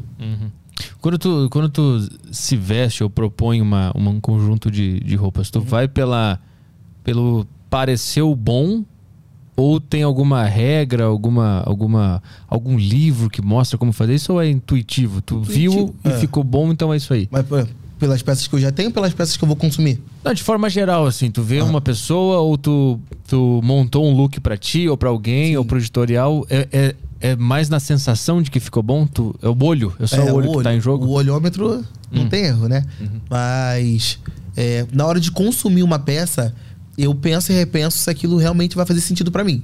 Porque, como eu te falei, a gente tem que ter, tentar pelo menos ter um consumo consciente, porque o, o- o- o- é, até tava vendo agora há pouco tempo, né, sobre sobre falando sobre Shein, né? Essas indústrias que Ah, sim. que Uhum. tem as, as roupas mais baratas e como isso está fazendo ter uma, uma poluição, né? Nesse, Hum. nesse universo do, de, de roupa, né? Nessas partes do...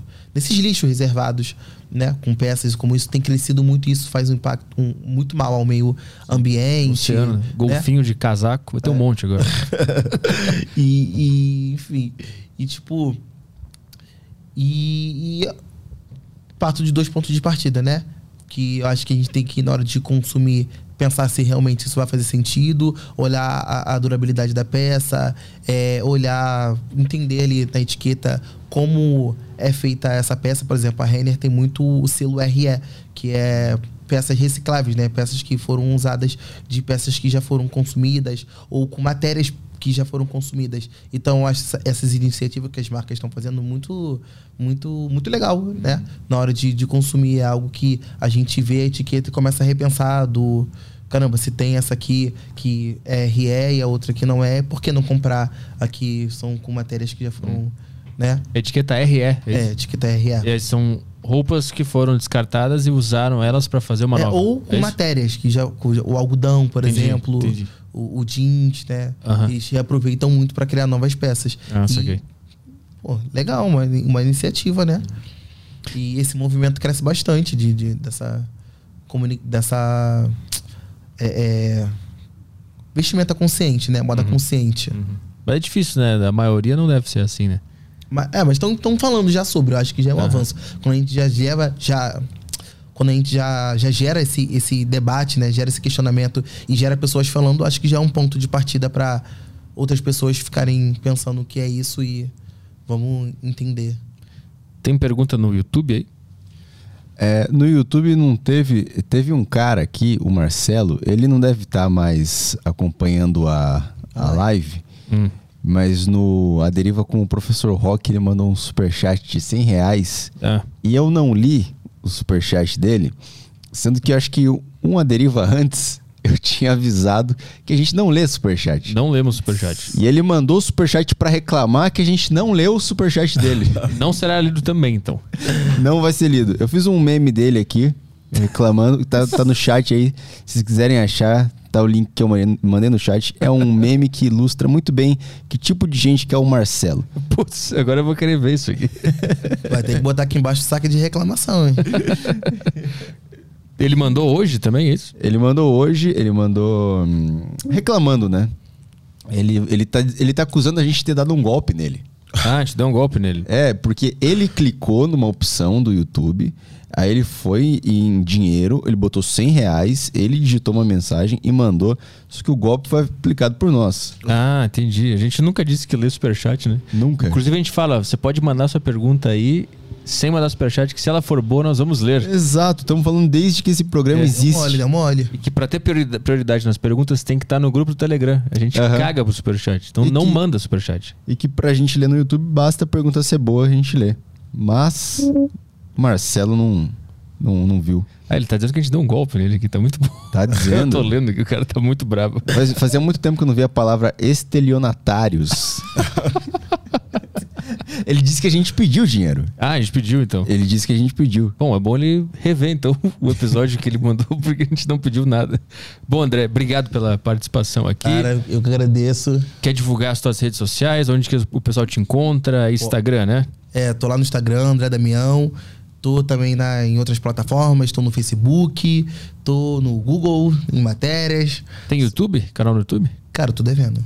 É. Tô devendo já há um tempo. Eu gravo muito pro YouTube pras marcas, né? Aham. Então, se quiser rever alguma entrevista, alguma colaboração com alguma marca, André Damião Uhum. consegue achar lá algumas participações é, comerciais também, que eu participei, enfim. Lá no teu Instagram tem o quê? Dicas de moda? O que, que Cara, é? tem dica de moda, tem dia a dia, tem culinária, tem empreendedorismo, tem ahn, consumo, tem. tem tudo. Boa. Então o, o link tá na descrição aí, né? O arroba dele. Isso, aham. O pessoal pode seguir o grande Damião Pode aqui. chegar. Se não quiser vir sobre moda, pode aprender culinária, empreendedorismo. A gente tá lá para aprender e para ensinar um pouquinho de tudo. Boa. Então tá. Muito obrigado. Valeu Obrigado. pela participação.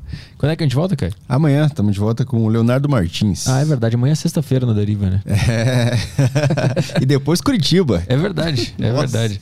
E amanhã vai ter máquina de café aqui amanhã. Nossa, Ah, maravilha. Quer voltar aí que voltar. Então tá, pessoal. Amanhã a gente tá de volta aí do Aderiva. Obrigado pela audiência. Um bom final de tarde aí. Um beijo. Tchau, tchau. Valeu, Caio. Valeu.